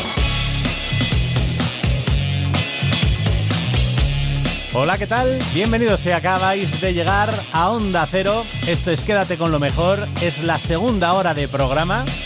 Yo soy Fernando Mejía, ya sabes que estoy sustituyendo durante estos días a Rocío Santos, pero no te preocupes que yo le pongo el mismo cariño que ella a la hora de seleccionar cada uno de los mejores momentos de la programación de Onda Cero. Hasta las 6 de la mañana, a las 5 en Canarias, tenemos muchos momentos por repasar y no me entretengo más. Mira, nos vamos hasta más de uno, el programa que cada mañana presenta Carlos Alsina aquí en Onda Cero, porque esta semana entrevistó a unas personas que hicieron historia, valga la redundancia, en la historia de la televisión mundial. Ganaron 6,6 millones de euros en el concurso Boom. Ellos son los lobos. Este es el fragmento de la entrevista que recuperamos aquí en Quédate con lo mejor. Bueno, estamos aquí hablando de concursos. Bueno, estáis bien, ¿no? Eh, O sea, estáis. Habéis Estupendamente. hecho historia en la televisión mundial, ha dicho Juan del Val. Se acaba de producir un momento que me ha encantado cuando se ha puesto el sonido de ayer, cuando la última pregunta y se contesta Bosnia. En ese momento Se se, han vuelto a abrazar. Es como cuando ves cuando ves el gol de Iniesta otra vez después de ocho años y gritas otra vez gol. o sea, que- no. que- y, ¿Cuál- que, y que habéis puesto los de Nundino de, de, de Bosnia, pero también había una de Manu también. De, es ¿Cómo se llama realmente Michael Keaton? De Michael Douglas. ¿Queréis que pongamos las, las últimas preguntas a las que respondieron los lobos anoche? Ah. Yo me voy a emocionar, ¿eh? A ver. eh, ¿Qué cantante popularizó en 1972 la canción Sail It With a Kiss? Bobby Bobby Winton. ¿Cómo? Bobby Winton. Bobby Winton. Soy Alberto. ¿A cuál de sus obras hacía referencia Picasso cuando dijo que era un instrumento de guerra ofensivo y defensivo? Guernica. ¿Qué golfo del mar Báltico está situado entre Suecia y Finlandia? Bosnia. Se vuelven a abrazar, ¿eh? Esto es maravilloso. Es verdad que la de Bobby Winter también era... Era brutal, hombre. por Tremenda, favor. porque Sí, solo sí. dijeron el nombre de la, de la canción. Bobby Wynn, tuvimos que colaborar los cuatro para, para sacarlo, ¿eh? porque había algunas que... Pero hay- hay gente que ha dicho que las de ayer eran más fáciles que otras. Y la gente que ve el concurso todos los días. ¿Vosotros qué os parece? A mí lo de Bosnia y eso Oye, me pues yo la de Bobby Vinto no tenía ni idea, gracias a que se lo sabía Alberto. Y yo creo que esto es la de... A mí me hizo ilusión la de Michael Keaton, que es un dato de esos marcianos. Creo que había cuatro o cinco que eran bastante difíciles, Sí, claro. sí, sí. Sí. Puedes saber tres o cuatro, dos, pero se trata de saber las 15. ¿Cómo llega uno a saber, por ejemplo, lo del Golfo de Botnia? Perdóname, o sea, ¿qué, qué proceso vital has tenido, has continuado para llegar a saber eso? Pues mira, a mí me hizo especialmente mucha ilusión que la última pregunta fuera tan chula. Es que es una pregunta súper bonita. Una pregunta, la geografía es, es, es pura, no tiene ningún tipo de interferencia mala, no puede tenerla. Es que es- además es un conocimiento tan, tan chulo, tan bonito. Y luego que te pregunten por un golfo ahí en, la, en Escandinavia. Es que es- me parece súper bonito, de verdad. El, al tío que se le ocurrió que esa fuera la última pregunta, tengo que darle un abrazo. El tío, Bueno, la tía, quien tío, fuera. tía, ¿eh? Por eso- claro, eso- sí, eso sí, por supuesto, por supuesto. Eh, un tío impersonal. Pero puede que sea, Undino, la primera vez en tu vida que has tenido oportunidad de colocar el dato del Golfo de Botnia en una, conversación. Es una cosa que tú sabes, pero que es imposible comunicársela a nadie. Porque... Del Golfo de Bosnia habré hablado en mi vida, no sé, 30 o 40 veces 30 como mucho. 40 veces. No, no, no. Porque eh, en más de 500 programas que habéis estado en, en Boom, ¿cuánto tiempo, aparte de estar en la televisión haciendo el programa, eh, habéis empleado en prepararos para, para el momento en el que alguien pregunta por Botnia y otra persona Pero, contesta? ¿y, y cómo? ¿Y cómo se prepara? Claro, o sea, claro, lo que, lo que sabéis no lo sabéis, sino que veis todos los días habéis estudiado, evidentemente. ¿no? Bueno, a ver, hay parte de las dos cosas. Yo creo que ya el 90, incluso el 95% de las cosas ya las llevábamos de antes del concurso. O sea, yo lo que decimos siempre es que hemos venido preparándonos desde pequeñitos. Sea, y además hay muchos niños que ven el programa y pues eso, es que desde niño, si eres una esponja, vas acumulando ahí datos, información, cosas. Y luego ya, claro, una vez que empieza el concurso, eh, pasas un programa, cuatro programas, cinco, oye, vamos a empezar a prepararnos esto que parece que va bien. Entonces repasas, eh, refrescas conocimientos que ya tienes, miras cosas que te interesan, otros nuevos y sobre todo actualidad. Porque la actualidad forma, o sea, la actualidad es algo que, que está sucediendo que eso no lo has podido saber de antes y, y hay muchas preguntas de actualidad. Yo qué sé, premios de cine, premios literarios, premios Princesa de Asturias, eh, eventos deportivos, eh, no lo sé, mi- cambios ha habido en estos dos años, cambios de gobierno, ministros nuevos. eh, Todo eso ¿Y son os preguntas. dividíais por temas cada uno de los cuatro? O sea, me refiero, alguien se centraba más en literatura, otro en actualidad, otro en política, otro en geografía. Bueno, yo creo que eso venía de serie. Digamos que, por suerte, eh, más o menos los temas favoritos los teníamos muy bien repartidos y cubriendo, pues, no te digo todo, ¿no? Pero sí que un, un campo muy grande, ¿no? De todas las cosas, digamos, que pueden preguntarse en un concurso. Y luego Manu, que está aquí Cine. muy modestamente hablando, es el maestro de la actualización. O sea, Manu nos llevaba perfectamente actualizados todos los días. Manu Update le llaman. Pero yo leía ahí la- la- eh, como Borges, la enciclopedia británica, así página a página, ¿o qué? ¿Cómo se prepara esto? No, lo que decía era un dino. O sea, al final lo que hacíamos cada uno yo creo que era leer sobre cosas que nos gustasen. O sea, si te pones a estudiar algo que no te gusta, al final no, o sea, ni lo asimilas, ni, o sea, terminas perdiendo el tiempo.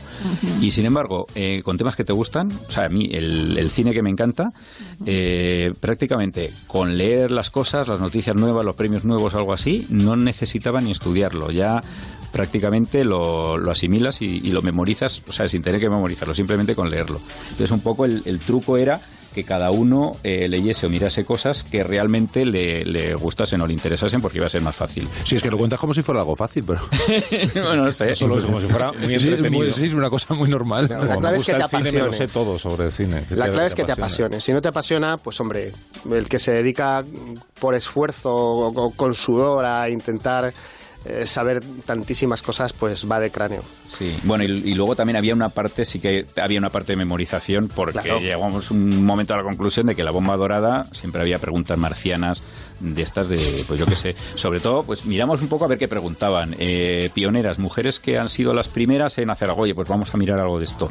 Eh, primeros discos de cantantes femeninas, eh, yo qué sé, o sea, cosas memorizables. Yo llegué a, a memorizar eh, por orden de de los meses del año los días mundiales de las cosas. Porque empezaron a preguntar por eso. ¿Todos? Eh, no, todos no. A ver, eh, dejé, Casi todos. Lo hice más en práctico. dejé un poco de lado cosas que no iban a preguntar, cosas un poco más pues tipo enfermedades y tal, cosas que no fuesen muy así. Entonces, más los, los que fuesen más graciosos o más curiosos. Y bueno, enero, venga, pam, pam, febrero. Y bueno, cayó alguno, eh, alguna acer- entonces cuando vieron que empezábamos a acertar alguna, dejaron de preguntar por los días mundiales de las cosas. Cuando preguntaron por el Día Mundial del Yoga, que es el 21 de junio, ¿verdad? Ese día dijeron, por aquí vamos mal con los lobos. ¿Hay algo? ¿El Día Mundial del Agua cuándo es? El 22 de marzo. No lo puedo creer. A ver, ese- mira, ese, no, ese tiene regla mnemotécnica. Primero me va a quedar preguntar el del agua, porque es los Patitos. los patitos y el mar. 22 de marzo. O sea, ese sí, ese tenía regla ¿Veis cómo es un mnemotécnica. maestro? Esto es impresionante. Es que además hay una cosa que supongo mucha gente sabrá, pero bueno, es fascinante, que entre los cuatro, que los cuatro sois, perdóname, la leche, hay uno que es el undino al que le llaman el inteligente. Esto, eh, ¿cómo se lleva a ser el inteligente de esos cuatro? Joder, ya lo he visto y no sé, solo, solo puedo agradecérselo a mis compañeros que me vean así, pero es que yo me veo como ellos, yo no, no sé. ¿Verdad? Así como ellos. Lo de ellos es suerte. Lo de ellos es suerte. Tú, tú eres un hombre preparado. Un crack, hombre. Tú eres Un hombre del renacimiento. Oye, que- oye, que por ahí. eh, eh, Manu, por ejemplo, estaba en paro cuando, cuando empezó a concursar. Eh, Valentín también, Alberto está jubilado, ¿no? Eh, tú eres el único que trabaja, que tiene trabajo. Es decir, ¿pero, pero trabajas? Es decir, Sí, en- bueno, la des- desde hace, justo desde hace nada, muy pocas semanas estoy de excedencia, más por razones personales que por el concurso, porque durante el- lo- casi todo el tiempo del concurso efectivamente he estado trabajando. Y por supuesto, todo con eh, midiendo al milímetro todos los días de vacaciones, de moscosos, de todo lo del universo para poder cuadrarlo. Oye, aparte Sí, sí. de Boom, ¿vuestro concurso favorito cuál es? De toda, de toda la historia de los concursos. Pues yo sí lo tengo claro. ¿Cuál? Cifras y letras con la maravillosa Elisenda Roca. Qué gran recuerdo tengo de Elisenda Roca y de ese programa. Era maravilloso. Me hubiera encantado ir. Qué crack. Pues no, hombre, a ver, yo, yo he sido muy de saber y ganar, que además pasamos todos por ahí, pero bueno, el, el 1, 2, 3, o sea, lo que hizo Chicho Ibáñez Serrador con los concursos de la tele y llevarlos a ese nivel de audiencia y hacerlo tan popular, y yo me quedo con el 1, 2, 3. Quédate con lo mejor en Onda Cero. En más de uno también tienen espacio para el humor y humor de calidad. Esta semana, Carlos Alsina tuvo la oportunidad de tener en su estudio a Leo Harlem encarnando al mejor vidente reconocido por la agrupación de parapsicología de Robledillo de la Jara. Ahí queda eso. Bueno, o por lo menos eso es lo que ponía en un papel que el propio personaje pasó al resto de miembros de la mesa de más de uno. Vamos a ver cómo es ese consultorio del tarot. He traído música preparada, incluso disc jockey, por favor, que me ponga la canción número 6 del disco que he traído, la que pone juicio final. Ajá. Como cruje esta. Sí. Con Ibiza lo peto. Ese resplandor MIDI. Muy bien. Eh, ¿Le puedo pedir a este cómico que tiene, al que pone voz como de radio antigua, que me haga un indicativo para el consultorio? Agustín González. Adelante. Sí, Me Agustín. cago en la leche, no. Ah, no, perdón. Agustín González, que es hermano de Goyo Jiménez. Sí. Exactamente. Sí, González también. Sí. Y que, pues dígale lo de- que quieres, perdona. dime, Sí, ¿qué tengo pues, pues diga así como hace usted, con potencia, con prestancia. Vidente Rubén Gañifa, sepa su futuro en salud, el amor y la rifa. Es un eslogan mío que tengo preparado. Por favor. Qué bueno, me encanta. Sí, sí. He oído rifas. No, no, tranquilo. Venga, vamos, que se nos va el vino en catas. Vamos, vamos el pincha, ya. por favor, que ponga la música desde el principio ya. otra vez, si es tan amable. Vamos. Venga, señor Jiménez. Venga, ahora, dale. Vidente Rubén Gañifa. Sepa su futuro en salud, el amor y las rifas. Muy bien, ahí estamos, perfecto. A ver, ¿tenemos oyentes esperando que les eche las cartas? Pero si no hemos dado el teléfono, ¿cómo va a haber oye? La gente lo intuye, la gente lo intuye, no hace falta. Ya he desviado el número al despacho. Ahí lo tengo el 906, la línea de pago, la que te mete luego los estacazos en la factura. Adivina el Ahí saco para pagarme mis... Mire, ya hay una persona que ha llamado. Buenos días. Hola, hola, buenos días, señor futurólogo. Bueno. hay gente que adivina su procedencia, pero ante estos escépticos, ¿cuál es su nombre y de dónde nos llama, señora? Mire, soy Sagitario y le llamo desde Lugo. Eh, Sagitario, ¿cómo que Sagitario? Le he preguntado su nombre, señora, no me interesa su signo del zodiaco. Hombre, es que como yo veo que en otros sitios, en los del tarot, de la tele, pues dicen, por ejemplo, soy Acuario, llamo de Pamplona. Sí, pues claro. yo le digo, soy Sagitario porque nací en diciembre y soy de Lugo. Bueno, pues estas son las típicas deformaciones que está creando la televisión en nuestro sistema adivinatorio. Señora, eh, yo no soy la bruja Lola. El horóscopo lo que tiene usted en la revista la peluquería. Lo mío es una cosa seria. ¿eh? ¿Me dice su nombre o no, por favor? Sí, claro, mire, me llamo Carmiña López. Muy bien, Carmiña, ahora empezamos a entendernos. ¿Qué es lo que quiere usted conocer de su futuro? Bueno, yo del mío realmente no, mire, yo le llamo por mi hijo, el mediano, que es que quiero saber cómo le van a ir las oposiciones a notario que, que tiene ahora en dos meses, ya las tiene. Pero vamos a ver, ¿cómo que el hijo? Sí, o meu filliño mediano. El meu filliño miñano. A ver, señora, ¿cuántos años tiene el chaval? Pues acaba de cumplir el, tre- el 29 de julio, Joder, 30 34. 34. Y no, y no puede llamar él. No puede llamar él. No tiene ya sus buenos pelos en la zona. No, no puede. No tiene ya una edad como para andar pidiendo a su madre que llame un vidente a ver cómo examen. Que estudie él, joder, o que llame él si quiere. echa la bronca a la oyente. No, no, hombre, por favor. Que no, escúcheme, él no me ha dicho nada. Esto es cosa mía, Pues, yo es cosa mía solo. Precisamente, me pregunta algo que tenga que ver con usted. o- Vamos a la siguiente llamada y rapidito, que no tengo toda la mañana. ¿Qué Mire, no, no, no, no sé, es que de mí me pillase usted de sopetón, yo llamaba por él. Bueno, pero pero para, para usted algo algo algo de salud, de dinero, algo que le que le Bueno, pues mire, de dinero, vamos a ver de dinero, pues, ¿cómo, cómo nos va a ir? Que con esto de las oposiciones estoy gastando mucho dinero y, y Muy está complicado. No se preocupe, al lío. Voy a echar las cartas y usted me para cuando quiera. Ya. Hombre, pero si no me ha dado tiempo ni a desprecintarlas. Pero, hace que echar alguna a la mesa. Vamos a ver. Ay, perdone, perdone, perdone. Venga, venga, ahora sí ya puede pararme. Ahora puede pararme. Señora, que gasto la baraja, ya le he dado dos vueltas. ¿Me para usted o paro? Perdone, perdone, sí, ya, ya, ya, ya. Va, ya está, vamos a ver. Uy, le ha salido una mala, mala, mala. Mala. ¿A usted le ha pedido dinero su cuñado? No, no, yo que yo sepa no sé nada. Pues no le deje ni para café. Está tieso, es un perla, pero un perla Oiga, importante. oiga, oiga, que mi cuñado es muy buena persona. Bueno, pero es que me ha salido las de pentáculos. Yo no quiero acusar de nada a su cuñado, ni decir que va al bingo porque tiene un lapicero encima de la oreja, pero si usted quiere conservar el patrimonio, no le deje ni un euro. ¿eh? Veo que aquí también sale una herencia. Eh, ay, por Dios, pero ¿qué me dice usted? ¿Que va a morir alguien? Hombre, suele estar relacionado, no se hereda de un bebé. Ay, Esto Dios es... mío, ay, Dios mío, ¿quién se muere? Ay, Por Dios, te acompaña, por Dios. No, me Eso no lo sé, no lo sé, pero veo que es alguien cercano y que le deja Ay. Una gran herencia. No, no, no, no, Pero, no, no. pero es una herencia en números rojos. Veo que va a tener usted que apechugar con todos los pufos del difunto. ¿Tiene otro cuñado también? pro- ¿Su marido le debe dinero a alguien? Pero mi marido, no, no, no, no, ¿qué le va a pasar a mi marido? Mi marido, no, por Dios. Que, pues que va a aprobar las oposiciones su marido. ¿Tienes, ¿Tiene su marido algún socio, préstamos de la tarjeta de crédito, deudas con la mafia, algo? ¿Tiene una planeadora, vende tabaco? Lo único, lo único que tiene es una empresa de conservas de showbas con otros dos socios. Pues ya se está separando. ¿Qué me dice? Sí, sí, sepárese mañana mismo que le lleva a la ruina. Hombre. Sí, sí, sí. ¿qué, qué tipo de consejos está dando usted? Esta por señora, Dios, por pobre Dios. criatura. Ay, ¿qué le va a pasar a ese sea, por Dios? Pero deja hablar a los profesionales, señora Alsina. Carmiña, escuche bien lo que le digo. Usted tiene que ir al abogado, si puede ser esta misma mañana, y mirar lo del divorcio en previsión de lo que pueda pasar cuando enviude. Ay, pero, pero yo quiero mucho a mi marido, ¿cómo voy yo ahora a divorciarme? Bueno, ¿Por qué? Porque me lo está abordando, le está saliendo también la carta del carro.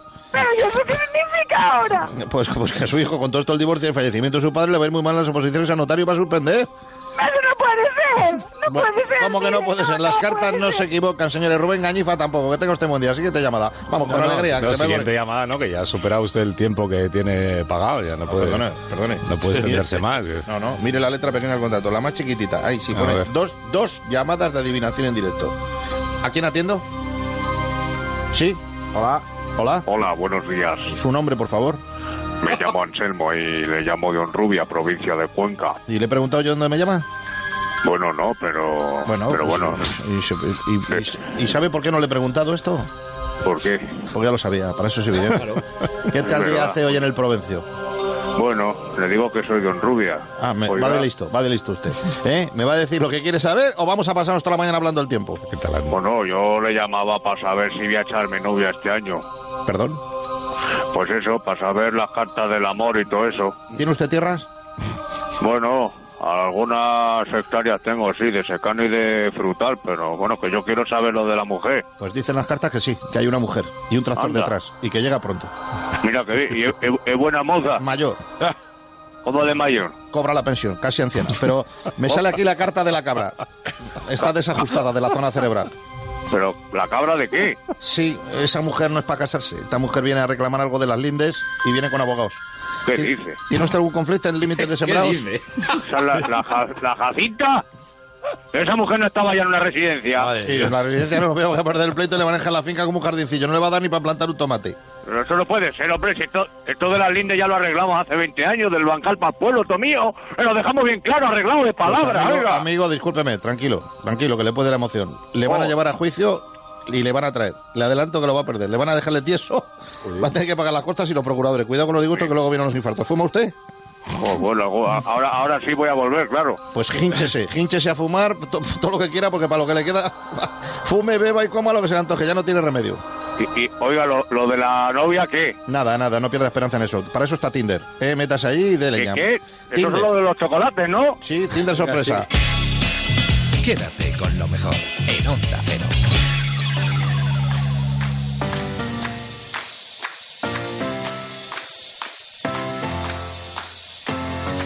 Estamos en un momento complicado de la vida, ¿eh? Todos vamos corriendo a todos los sitios. A veces ni siquiera miramos el reloj por no tener tiempo para hacerlo.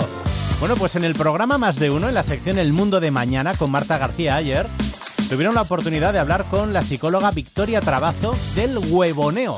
Vamos, el tener un poquito de tiempo para aburrirnos. Esto fue lo que nos contaba la psicóloga Victoria Trabazo.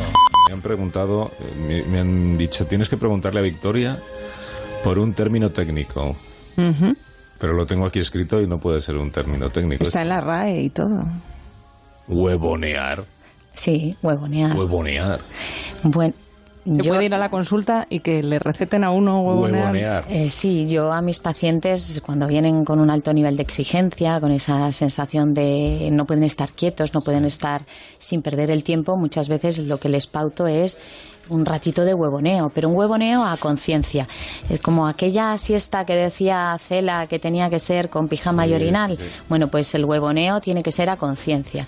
Es decir, nos tenemos que poner cómodos y sin hacer nada. No es ese momento de, bueno, voy a hacer esto y mientras estoy huevoneando voy a ir haciendo algo útil. No, es pues a lo mejor ponerte a ver la tele, pero sin ver realmente. Es dejarte llevar. ¿no? Entonces, ¿por qué es necesario? Pues porque mm, vamos desconectando y necesitamos desconectar. Entonces ese huevoneo o webbing pues, Webbing. viene muy bien. Viene muy bien practicarlo. Es verdad que si nos pasamos demasiado, ¿no? Quizá eh, puede ser un huevoneo excesivo. Yo el otro día a mis hijos, que tienen 11 años, les explicaba lo que era lo del huevoneo y no, no lo sabían, ¿no? Y se lo explicaba de una forma negativa, como diciendo, es que estáis huevoneando todo el rato.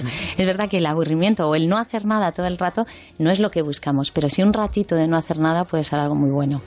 Claro, pero es que tus hijos ahora te van a estar diciendo todo el rato, pero no dices tú misma que Sí, tenemos sí. que huevonear, pues déjanos Sí. que huevoneemos toda la Sí, sí, semana. sí, sí. Sí, pero estar sin hacer nada de nada, sobre todo en el mundo digital en el que tenemos tantos, tantas pantallas para los ratos muertos, nos deja sin ratos muertos. De verdad el cerebro necesita no, no, no hacer nada y por no hacer nada tampoco vale estar en Instagram o en Twitter o mirando el periódico. Sí, es necesario porque se ha estudiado que hay un, sistema ¿no? eh, neuronal, que es el- la red neuronal por defecto, que sería, digamos, esa parte del cerebro que se mantiene activa o que trabaja cuando no estamos haciendo nada. ¿no? Por eso se dice por defecto, es decir, por defecto está activado el cerebro. El cerebro, esto de dejar la mente en blanco es una fantasía. En todo caso, yo les digo, piensa en blanco o imagínate el blanco, pero la mente mejor que no esté en blanco, porque sería mala señal, ¿no?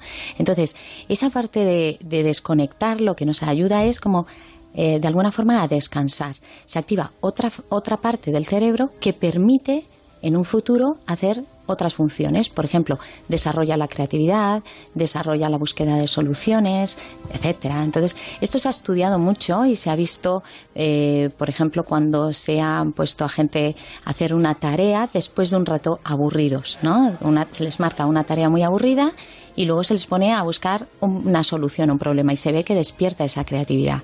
El problema es que estamos tan acostumbrados siempre a buscar esa solución que al final nos volvemos dependientes incluso de esa búsqueda de solución por medio de Internet. Es decir, no pensamos en otra cosa.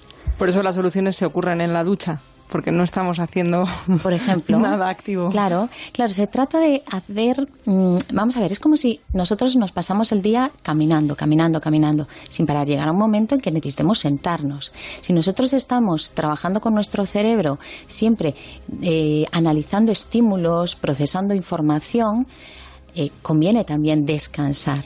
Entonces, esa parte de aburrimiento, de huevoneo, esa- es ese descanso, es ese estar en el sofá recuperando fuerzas. Y lo que nos permite es que luego podamos ser más creativos.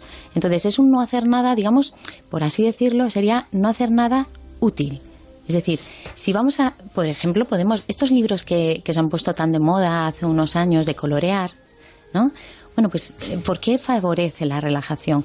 Porque no tenemos que pensar mucho, Entonces vas coloreando, entonces te mantiene en un estado como de medio meditación, igual que lo que dicen el hacer punto, el dibujar, hacer algo que sea más manual, pero que no requiera un esfuerzo eh, de mucha atención cognitiva.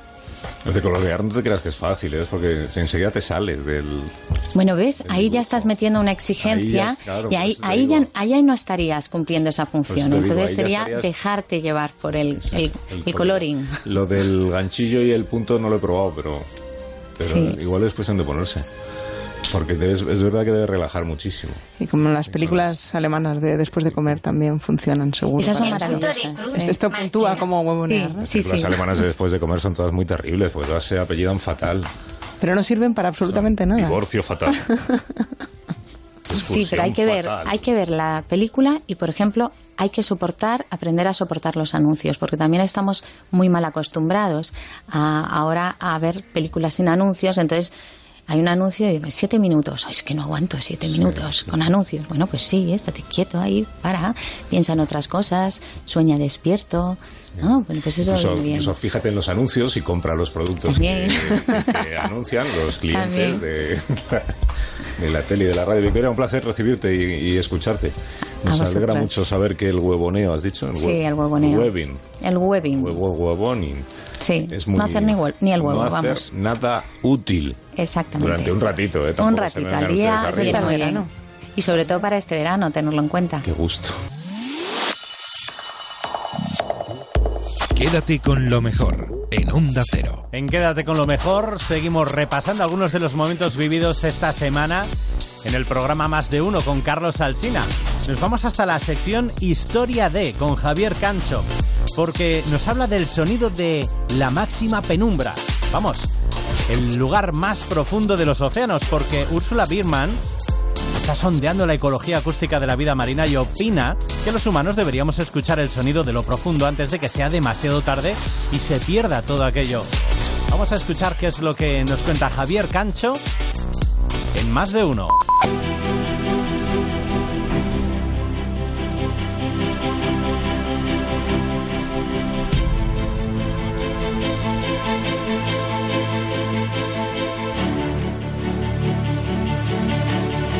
¿Alguna vez ha escuchado usted cómo suenan las profundidades del mundo?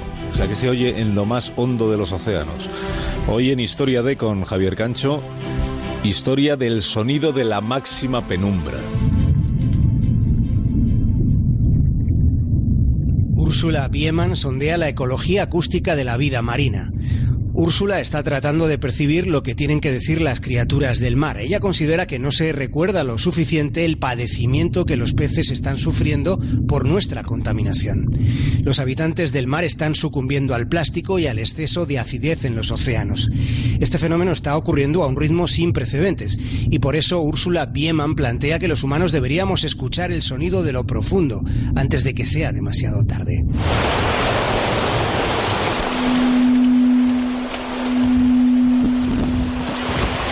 Que estamos escuchando se grabó en las islas Lofoten, en el norte de Noruega. Es la huella sónica de la vida marina. Lo que Úrsula se propone es llegar a una nueva comprensión, a una percepción más contemporánea de los ecosistemas planetarios. Para captar el sonido se han empleado hidrófonos dispuestos como tentáculos sobre las rocas oscuras de las aguas profundas. El plan consiste en detectar el lenguaje del espacio submarino. Tengamos en cuenta que las manifestaciones sonoras son los modos de comunicación, la navegación y la propia supervivencia para la gran mayoría de los seres que viven en las aguas profundas. Dada la escasa visibilidad en los abismos marinos, la dimensión sónica es el medio de comunicación en el universo líquido de la máxima penumbra.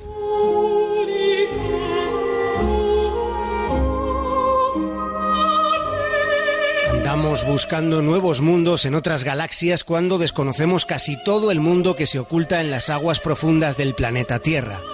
Piensen en que los océanos cubren el 72% de la superficie esférica en la que vivimos y casi tres cuartas partes de la Tierra son agua.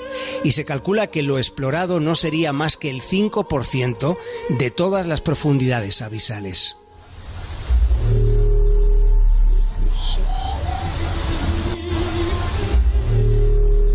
Este sonido fue grabado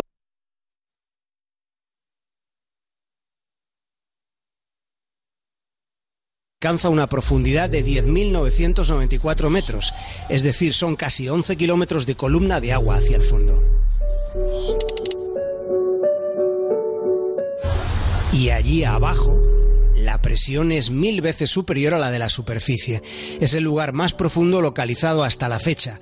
Son casi 11.000 metros de profundidad cuando la media en el fondo del Mediterráneo no llega ni a 1.400, cuando la altura del Everest no alcanza los 8.900.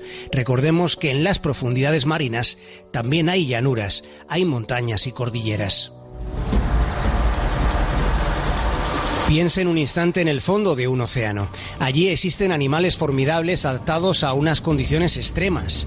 Allí abajo la altísima presión y la ausencia de luz dificultan al máximo la investigación humana. Pero no solo eso, la mayor parte de las profundidades están fuera de la jurisdicción de ningún país. Allí viven, por ejemplo, los pepinos de mar. Búsquenlos en internet porque son asombrosas criaturas en los abismos marinos donde también vive, por ejemplo, el pez quimera, que tiene cara de conejo y cola de ratón. Se llama pez quimera por el monstruo de la mitología griega que estaba hecho de, de las partes de varios animales.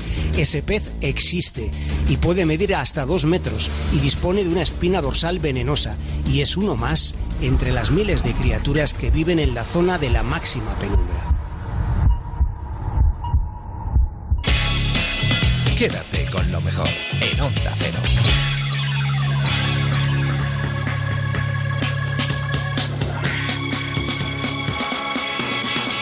Seguimos repasando algunos de los mejores momentos de la programación de Onda Cero durante toda esta semana en Quédate con lo mejor. Bienvenidos si acabas de llegar. Vamos a detenernos ahora en Julia en la Onda, porque ahora que ha llegado el calor y que muchos ya estáis de vacaciones, es un buen momento para hablar con el especialista. Bueno, el especialista es Fernando de la Calle, el especialista en patologías tropicales de la unidad del viajero del Hospital La Paz Carlos III de Madrid. Y estos son algunos de los temas que planteaban Julia Otero y él.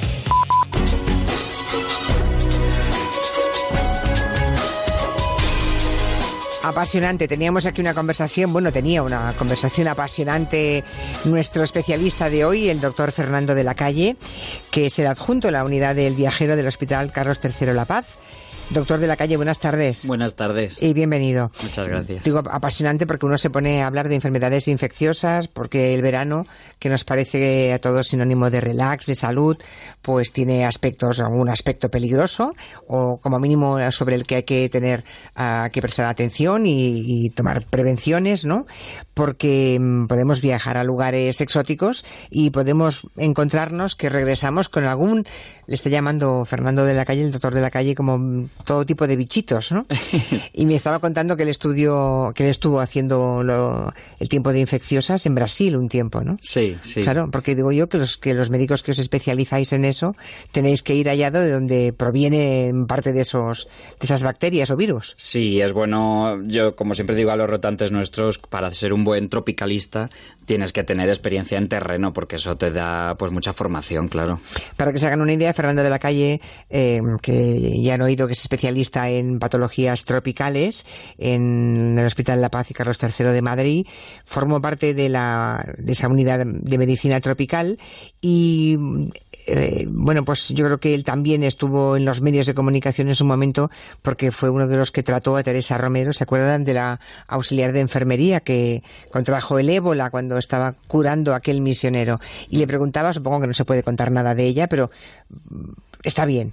Sí, Teresa bueno, Romero está bien. Como todo paciente que pasa este tipo de enfermedades, son enfermedades muy severas, pero bueno, una vez las pasas, te recuperas con normalidad. Desde luego, eh, haber pasado un ébola con la de poca gente que puede contarlo y implica una enorme fortaleza personal, ¿no? Sí. Pues celebramos que, que Teresa Romero se encuentre ya bien. Bueno, ¿cuáles son, doctor, las patologías más frecuentes o más preocupantes del verano desde el punto de vista de un experto Mm. en infecciosas como usted? Bueno, pues sobre todo ahora mismo, pues la malaria sigue siendo una enfermedad importante, sobre todo a tenerla en cuenta para no retrasar su diagnóstico. Siempre que volvamos de, países en los que la malaria es endémica y tengamos fiebre, la asistencia tiene que ser urgente para diagnosticarla cuanto antes. Y otro tipo de enfermedades que en los últimos años son muy prevalentes son aquellos virus transmitidos por la picadura de mosquitos, como por ejemplo el dengue, el chikungunya o el zika, sería de lo más importante. Y luego como más prevalente pues lo que llamamos la diarrea del viajero, que muchas veces no, no tiene una gravedad, pero sí que es verdad que lo vemos con mucha frecuencia. Yo recuerdo que la primera vez que fui a México, eh, cuando, bueno, estuve muchísimos días con una descomposición enorme, me decían, allí le llaman la venganza de Montezuma. Sí. A los viajeros nos engañan así, luego a saber que hemos pillado, ¿no? Sí, porque eh, países, por ejemplo, como México, hay mucha prevalencia de, de enfermedades digestivas por, por parásitos y por amebas. Ujú. Entonces es eh, relativamente fácil contagiarse si no tomamos las medidas adecuadas. ¿Y qué medidas debemos tomar entonces, doctor de la calle? Pues, por ejemplo, en este aspecto de las enfermedades transmitidas a través de, de, ¿no? tubo digestivo, digamos, pues eh, toda la precaución con, con- con que esté todo bien cocinado. Nosotros en la unidad decimos mucho a- al viajero lo de, lo de que eche humo para saber que está cocinado y recién cocinado y evitar todo, pues todo lo crudo, las ensaladas, el sushi, el, el tartar, todo esto que está crudo. eh, que está pues, tan de moda, por otra parte. por está el peligro, el mm, riesgo, ¿no? Efectivamente está muy de moda y por eso nosotros les decimos que, que Nada crudo. Nada crudo, qué tiempo habrá de regresar a, a España para ya eh, comer ese tipo de alimentos y mucho cuidado con lo que bebemos y recordar que, que- que hay algunos microorganismos que incluso en, cuando hacen su forma en espora resisten incluso a la congelación, al hielo, por eso también hay que tener cuidado dónde estamos tomando esos refrescos con hielo porque a lo mejor es mejor evitarlos. Claro, o sea, si uno ya bebe agua embotellada, Mm. que, que no sea incauto Eso. y acepte que le pongan el agua embotellada embotellada sobre unos cubitos de hielo, Efectivamente. donde están unas magníficas amebas congeladas, Por que luego no hay quien se quite de encima. Bueno, sí se quitan, pero con secuelas y consecuencias, ¿no? Sí, sí, eso, sobre todo esos- ese tipo de cuidado y, o bueno, preguntar en los hoteles si el agua lo gelifican ellos mismos. A veces tienen purificadores de agua que lo gelifican ellos mismos. Pues bueno, podría también eso ayudarnos a estar más tranquilos. Si alguien de ustedes tiene previsto un destino más o menos exótico, eh, luego intentaremos definir qué es destino exótico con el doctor ah, de la calle. Pueden dejarnos en el WhatsApp de Gelo alguna consulta para él, 638-442-081. Mm, ¿A qué síntomas debemos estar atentos? La diarrea, por descontado, cuando volvemos, por lo que ha dicho el doctor de la calle, la fiebre también, pero deduzco de lo que ha dicho al principio que se retrasa un poco el diagnóstico, ¿no?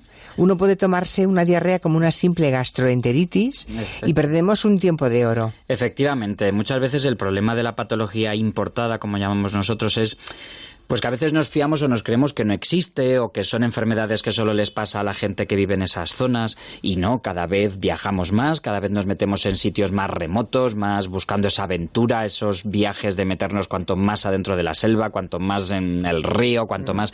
Entonces, efectivamente nos podemos coger, pues, pues bueno, si no tenemos precaución, las enfermedades también que conviven allí. Entonces, eh, no retrasar el diagnóstico ante cualquier fiebre por encima de 37,8 sobre todo, diarrea, sobre todo si son diarreas, nosotros llamamos con signos de alarma, que son pues eh, con restos de mucosidad en las deposiciones o de restos de sangre, o, o, bueno, ya hombre, signos, pues, pues alguna sintomatología neurológica o, o facilidad de sangrado, debemos acudir cuanto antes a una unidad especializada, sobre todo en entornos como el nuestro, porque es donde se concentra eh, los métodos diagnósticos más precisos y sobre todo los tratamientos. Muchas veces son tratamientos que no están a disposición de cualquier centro o unidad. A Y veces, se- o sea, suelen ser tratamientos hospitalarios, ¿no? En mayor medida, o Bueno. también pueden tomarse, se pueden adquirir en la farmacia.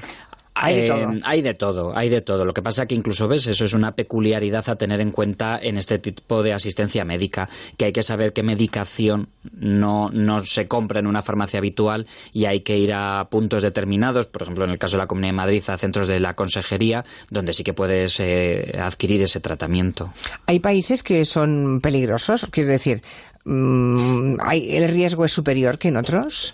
Sí, sí que la geografía en la enfermedad tropical es muy importante y sí que efectivamente hay países de más riesgos de, de determinadas enfermedades.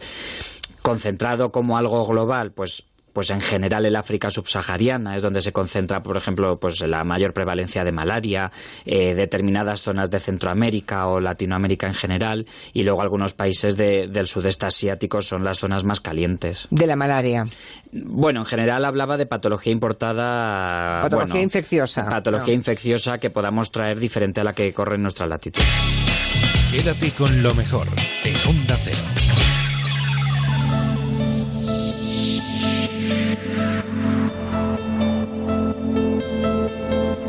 Nos guste o no, la Tierra, el planeta, está en constante movimiento y en constante evolución. Hace poco ha entrado en erupción el volcán, el volcán Stromboli y también se han producido fuertes seísmos en California. Precisamente a colación de esto, en Julia en la Onda, la masterclass con Naum Méndez se la han dedicado esta semana a esas erupciones volcánicas, a los terremotos y arrojar un poco de luz sobre el tema. Vamos a ver qué es lo que contaba Naum Méndez en Julia en la Onda. Y yo no sé si aún como científico o como experto geólogo se quedaría allí como científico eso a, a ver cosas o, o, te marcharías por piernas ante, ante una erupción como esa. Pues yo creo que hoy en día la mayoría de, de científicos se lo pensaría y lo, seguro que huiría porque la verdad es que hay ciertos volcanes que son muy peligrosos y que dejan muy poco margen a la escapatoria. De hecho, en esta escena de Antes Peak, si no recuerdo mal, detrás de los protagonistas de la película viene una cosa que se llama flujo piroclástico, que es una, una nube de cenizas ardientes a una Sí. temperatura de bastantes cientos de grados y que es capaz de viajar a 700 kilómetros por hora. O sea que imaginaos el tiempo que OMA premiaba a ¿Pero eso es verdad o se lo inventan? Bueno, en este caso es una, es una historia inventada, ¿no? Pero la realidad ocurren. ocurren Sí, ocurre a esa velocidad, sí, a esa Sí, velocidad. sí, llegan a alcanzar. De hecho, mm, el, el tráiler, el año pasado se estrenó la película de Jurassic World. Y si os fijáis en el tráiler, el protagonista de repente tiene un volcán detrás en erupción y empieza a correr muy rápido para huir de la erupción del volcán y consigue, consigue escapar. Pues bueno, en realidad estaba huyendo de una de estas nubes piroclásticas tan densas. Y eh, obviamente, si hubiese ocurrido en la realidad, no hubiese sobrevivido ni él, ni los dinosaurios, ni, ni nadie de la isla. Está claro. Oye, y estos desastres naturales demuestran que la Tierra está viva, claro, y que está en permanente movimiento, que no, no, no podemos decir, bueno, esto ya se ha acabado, ¿no? No, no, eso sigue vivo, ¿no? Que va, nuestro planeta es un planeta que está muy vivo. Además, cambia constantemente, no solamente por fuera, como siempre vemos, a través de la erosión de los ríos o las dunas, cómo se mueven, o la erosión incluso del viento, sino que precisamente como reflejo de la actividad interna, muchas veces se traduce no solamente en la formación de montañas, sino muchas veces en los desastres naturales, ¿no? En los terremotos, en los volcanes y también en los tsunamis. Sí que es cierto que si nos fijamos ahora mismo pudiésemos poner en un mapa pues los últimos terremotos ocurridos o los últimos volcanes que están que han entrado en erupción, veremos que hay unos lugares de la Tierra donde se concentran preferentemente pues todos estos eventos. A estos lugares donde se concentran pues se le conocen como los límites de placas, que al final las placas no son más que la parte más externa de nuestro planeta, que se encuentra dividida en una cosa que llamamos placas tectónicas y que forma algo así como un puzzle o también una analogía es como si cuando partimos con una cuchara muy flojito un huevo y se ven todas esas grietas, pues bueno, la Sí. Tierra digamos que está dividida un poco de, de esa manera. Y es en- precisamente en esos límites donde se concentra gran parte de la actividad geológica interna de nuestro planeta, porque ahí las placas pues se alejan una de las otras, chocan, se mueven lateralmente, se rozan y toda esa energía de estas colisiones y de estos movimientos pues se traduce en los fenómenos geológicos. Bueno, por lo que vemos hay volcanes en todo el mundo, ¿verdad? Algunos dicen que están apagados. eh, yo no sé hasta qué punto es cierto y se puede dar por seguro que hay un volcán que nunca más tendrá actividad, ¿no? Porque este volcán está muerto. A mí me lo han dicho visitando, viajando por el mundo en algunos lugares que lo dan por hecho. Eh, otros te dicen simplemente que están apagados o que están dormidos, ¿no? Pero hay algunos que, que sí que están activos. Los científicos decís que, que está en plena actividad, pero claro, una actividad que no puede controlarse del todo porque no siempre siguen el mismo patrón, ¿no? ¿Cómo contar a los oyentes qué son los volcanes? Una cosa es lo que nosotros creemos que son los volcanes y otra es lo que son, ¿no? ¿Y cómo se forman? Bueno, pues una, un apunte rápido. En la Tierra aproximadamente hay unos 1.500 volcanes. Para que nos hagamos a la idea. Activos no hay tantos, activos hay alrededor, pues ahora, ahora mismo en erupción, en estos momentos hablando con, con vosotros, hay unos 80 volcanes en erupción. 80. 80. Para que consideremos un volcán activo o no, eh, tiene que haber entrado en erupción en los últimos 10.000 años. Que no haya entrado en erupción en los últimos 10.000 años no quiere decir que en el futuro no vaya a entrar en erupción, pero sí que es cierto que muchos volcanes, pues por su, por su causa o por su formación, sabemos que mm, por lo menos en muchísimo tiempo no tienen actividad o no van a tenerla nunca. Ya. Pero bueno, un volcán... 10.000 años. 10.000 años, Es que- eso no es nada, es un suspiro. Ya, ya lo sé, ¿no? Desde ese, punto, desde ese punto de vista parece mucho, pero efectivamente para la historia y la vida de la Tierra no es nada. Pero o sea, se considera que un volcán está activo si en los últimos 10.000 años ha dado signos de esa actividad. Exactamente, si ha entrado en erupción en esos últimos 10.000 años o si ha dado algún otro signo que manifieste que la causa por la que entra en erupción sigue, sigue activa también. O sea que al revés, los que llevan, los que decimos que no están activos, llevan más de 10.000 años sin dar muestras de ninguna actividad. Exactamente, así funcionan Madre los mía. volcanes. Bueno, es un, vale, es un, vale, es vale, un acuerdo al que hemos llegado, ¿eh? No- parece así una, Una un convención poco arbi- científica, Exactamente, ¿no? es una ya. convención. Parece un poco arbitrario, pero bueno, más o menos sabemos que funcionan así. Vale, Y la verdad es que los volcanes no, no son ningún misterio. Son unas grietas en la superficie de, de nuestro planeta, en esta corteza de la que hablábamos antes, Ah. a partir de la cual fluye la lava. La lava es esa roca fundida de ese color rojo incandescente que muchas veces vemos salir de los volcanes. Y a través de estas grietas también salen gases y también ceniza volcánica hacia el exterior. Esta ceniza que a veces vemos tan de color gris y que para los vuelos de los aviones.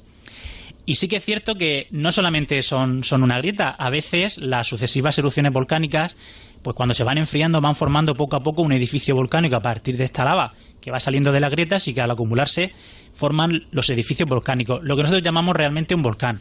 Si vemos la figura del Teide o del monte Fuji en Japón, que, lo reconocemos claramente como volcanes, es porque con el tiempo toda esta lava y todo este crecimiento ha ido acumulándose capa de lava sobre capa sobre de lava hasta formar este tipo de- de volcanes. Lo que sí que es más peligroso es que hay distintos tipos de, de erupciones volcánicas. Unas más tranquilas, como la de los volcanes hawaianos, donde la lava fluye desde la salida del volcán, la de abajo, y podemos huir fácilmente de ellas. Y hay otros cuyas erupciones son mucho más violentas y que son capaces no solo de emitir lava, sino una gran cantidad de ceniza volcánica. O sea, algunos dan, algunos dan tiempo a huir y otros no, digamos. Y otros Digo, no dan, que- no dan tiempo a huir si estás cerca, pero normalmente, por suerte, hoy en día los volcanes los conocemos relativamente bien. Estoy ahí leyendo en Twitter que dice Trova, si pudieran contarlo, los habitantes de Pompeya contarían qué, qué pasa cuando no te das prisa en huir. Claro, es que fue, el fu- fue ese flujo piroclástico que dices el que acabó con Pompeya. Pues bueno, en Pompeya la verdad es que sí que tuvieron tiempo para huir porque el volcán estuvo dando signos de actividad. Lo que pasa, claro, en aquella época No sabían. no, no sabían, no sabían a lo que se exponían. Ya. Sobre el tema de los flujos piroclásticos y Pompeya, bueno, hay bastante discusión por lo siguiente. Sí que es cierto que sabemos que algunos flujos piroclásticos llegaron hasta, hasta las zonas habitadas y consiguieron carbonizar a, a- a las personas que allí vivían, porque imaginaos un flujo piroclástico puede tener perfectamente 400 grados de temperatura, 500. Wow. Eso supone pues a unas velocidades altísimas, 700, 500, 600 kilómetros por hora, algunos un poco menos cuando ya están muy lejos del, del volcán, suponen una carbonización instantánea, pero lo que sí que parece ser que se ha descubierto, porque eh, se encuentran cu- los arqueólogos que conocen muy bien cómo, cómo muere la gente y dependiendo de la posición saben más o menos la posible causa de la muerte, parece ser que mucha gente lo que murió es asfixiada por la ceniza que iba cayendo del volcán.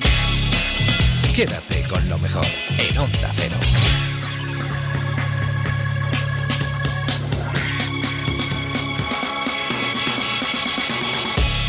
Nada serán las 6 de la mañana, las 5 en Canarias. Los compañeros de los servicios informativos ya están ultimando las noticias que nos van a contar.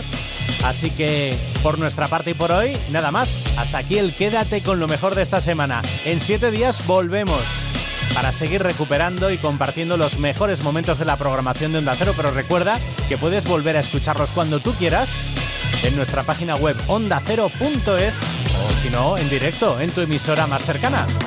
También si tienes un dispositivo Alexa, lo único que tienes que hacer es liberar las skills de Onda Cero y poder escucharlo. Y también tenemos una app gratuita para smartphone, te la descargas y nos llevas allá donde quieras. Bueno, eso sí, vamos a despedir el programa como tiene que ser. Con los mejores momentos de Julia en la Onda, con el Somos Humanos. Soy Fernando Mejía, un placer. Hasta la semana que viene. semanal de los gazapos que lo elabora, ya saben, Joan Quintanilla, que es un tipo peor incluso que el calentamiento global. Y al cabo de dos días aparecen titulares en prensa, sobre todo prensa digital, que dicen... ¿Qué dice? Nuria Roca cuenta en el hormiguero que... Vamos a ver. eh, a ver. El. el Joder. Espera que no se entiende la letra. que lo he escrito aquí y no entiendo mi letra. Juan del Val dice que es el marido de Neuroca, dice que es el marido de Neuroca. ¡Viva el vino! De Neuroca. Aneima León, buenas tardes. Hola, hola, hola de calor. Sí. Madre mía. muy mono esto, ¿eh? Hola, hola, hola de calor. De calor. Ay. Ay. Porque el castor tiene querencia por por por por por por por por por por por por ir zampándose el paisaje donde entra la la la la la la la la la la la materia que hemos recogido a través del contenedor azul. Sí. Tenemos a Raquel, ¿no? Que siempre que sube a la vez nos está diciendo que se tiene que poner un un, un Madre mía. plumón por por por por la la la, la- un, un, un- ¡No repita! 25 años han pasado, ¿eh? De esto Realmente. 23 o 22 años, sí, sí. Que la No peli, por cierto, como pasa con tantas otras pelis, me dolcura un... ¿Cómo ha dicho usted? Me dolcura un... Queridos hermanos, según San Lucas de Barrameda. No, no eso. Me edulcora un poco... Encima se ríe. Creo que en una medida importante la ley. Perdonad, que tengo la garganta súper seca y ya sabéis por qué, ¿no? ¿Por qué? Por el aire acondicionado en Madrid que estamos, o sea... Quiero agua. Terriblemente mal. Tienes agua ahí, ¿no? Sí. Agua del grifo. Esperad, perdonad, que hable alguien, bebo y sigo. Noelia, dale. Deja de beber. Eh, Noelia. Madre mía. Ya está bien, coño. No, ma- am- eh, No, perdón, ya estoy aquí. Una cosita. ¿Vosotros a los parques que hay cerca de vuestra casa tienen tierra o arenilla en el suelo, Tierra, no? sí, claro. Claro que sí, guapi. Tienen arenita. Que sí, que sí. Vale. ¿Qué dice Eduardo? Hola, soy Edu. Pues, Pero Julia, por Dios, que en los parques no hay suelo de tierra, nadie- no se puede dibujar nada. Uy, uy, uy, uy. Hombre, no hablamos de dibujar con Titan Lux, ¿eh? Tiene un carácter de mierda. He dicho, coges la puntita de un palito. Coges la puntita. Con la puntita, con la puntita. Entonces vas haciendo los cuadraditos. Bueno, ¿habrá quedado claro? 50 años hace de 50 aquella años, imagen. Sí. 50 años. Cinco lustros. No, terror. Eh, perdón, 10 lustros. Sí. Correcto. Plaza de Oriente, 1 de octubre de 2015, la última aparición de Franco. de hombre? 2015 no. Perdón, 2012. ¿Qué le pasa a usted? No, perdón. Es que a este señor le pasa algo. Si, si Franco No, estaba vivo perdón. es antes de 1975. Eso tiene muy mala rima. No, 1975, no, 2015, perdone. Yo creo que tiene usted una empanada mental para entendernos muy importante. Tenemos oyentes muy cachondos, muy divertidos como Sinelo, Sí, sí, una cosa. que dice... ¿Qué dice? ¿Vais a hacer una masterclass sobre geología? ¿Y será un peñazo? Chiste, chiste, malo, malo, es un horror. Creo que ayer lo pasasteis mal, ¿no? Aterrizando en Madrid a las 12 de la noche. ¡Qué putada! Es que había tormenta. ¡Es horrible! Y ya estábamos ya un poquito cansados, ya llevábamos mucho día encima. Ya, ya, ya. Entonces el final fue Elegí un mal día para dejar de oler pegamento. Hacemos unas vueltas por el cielo.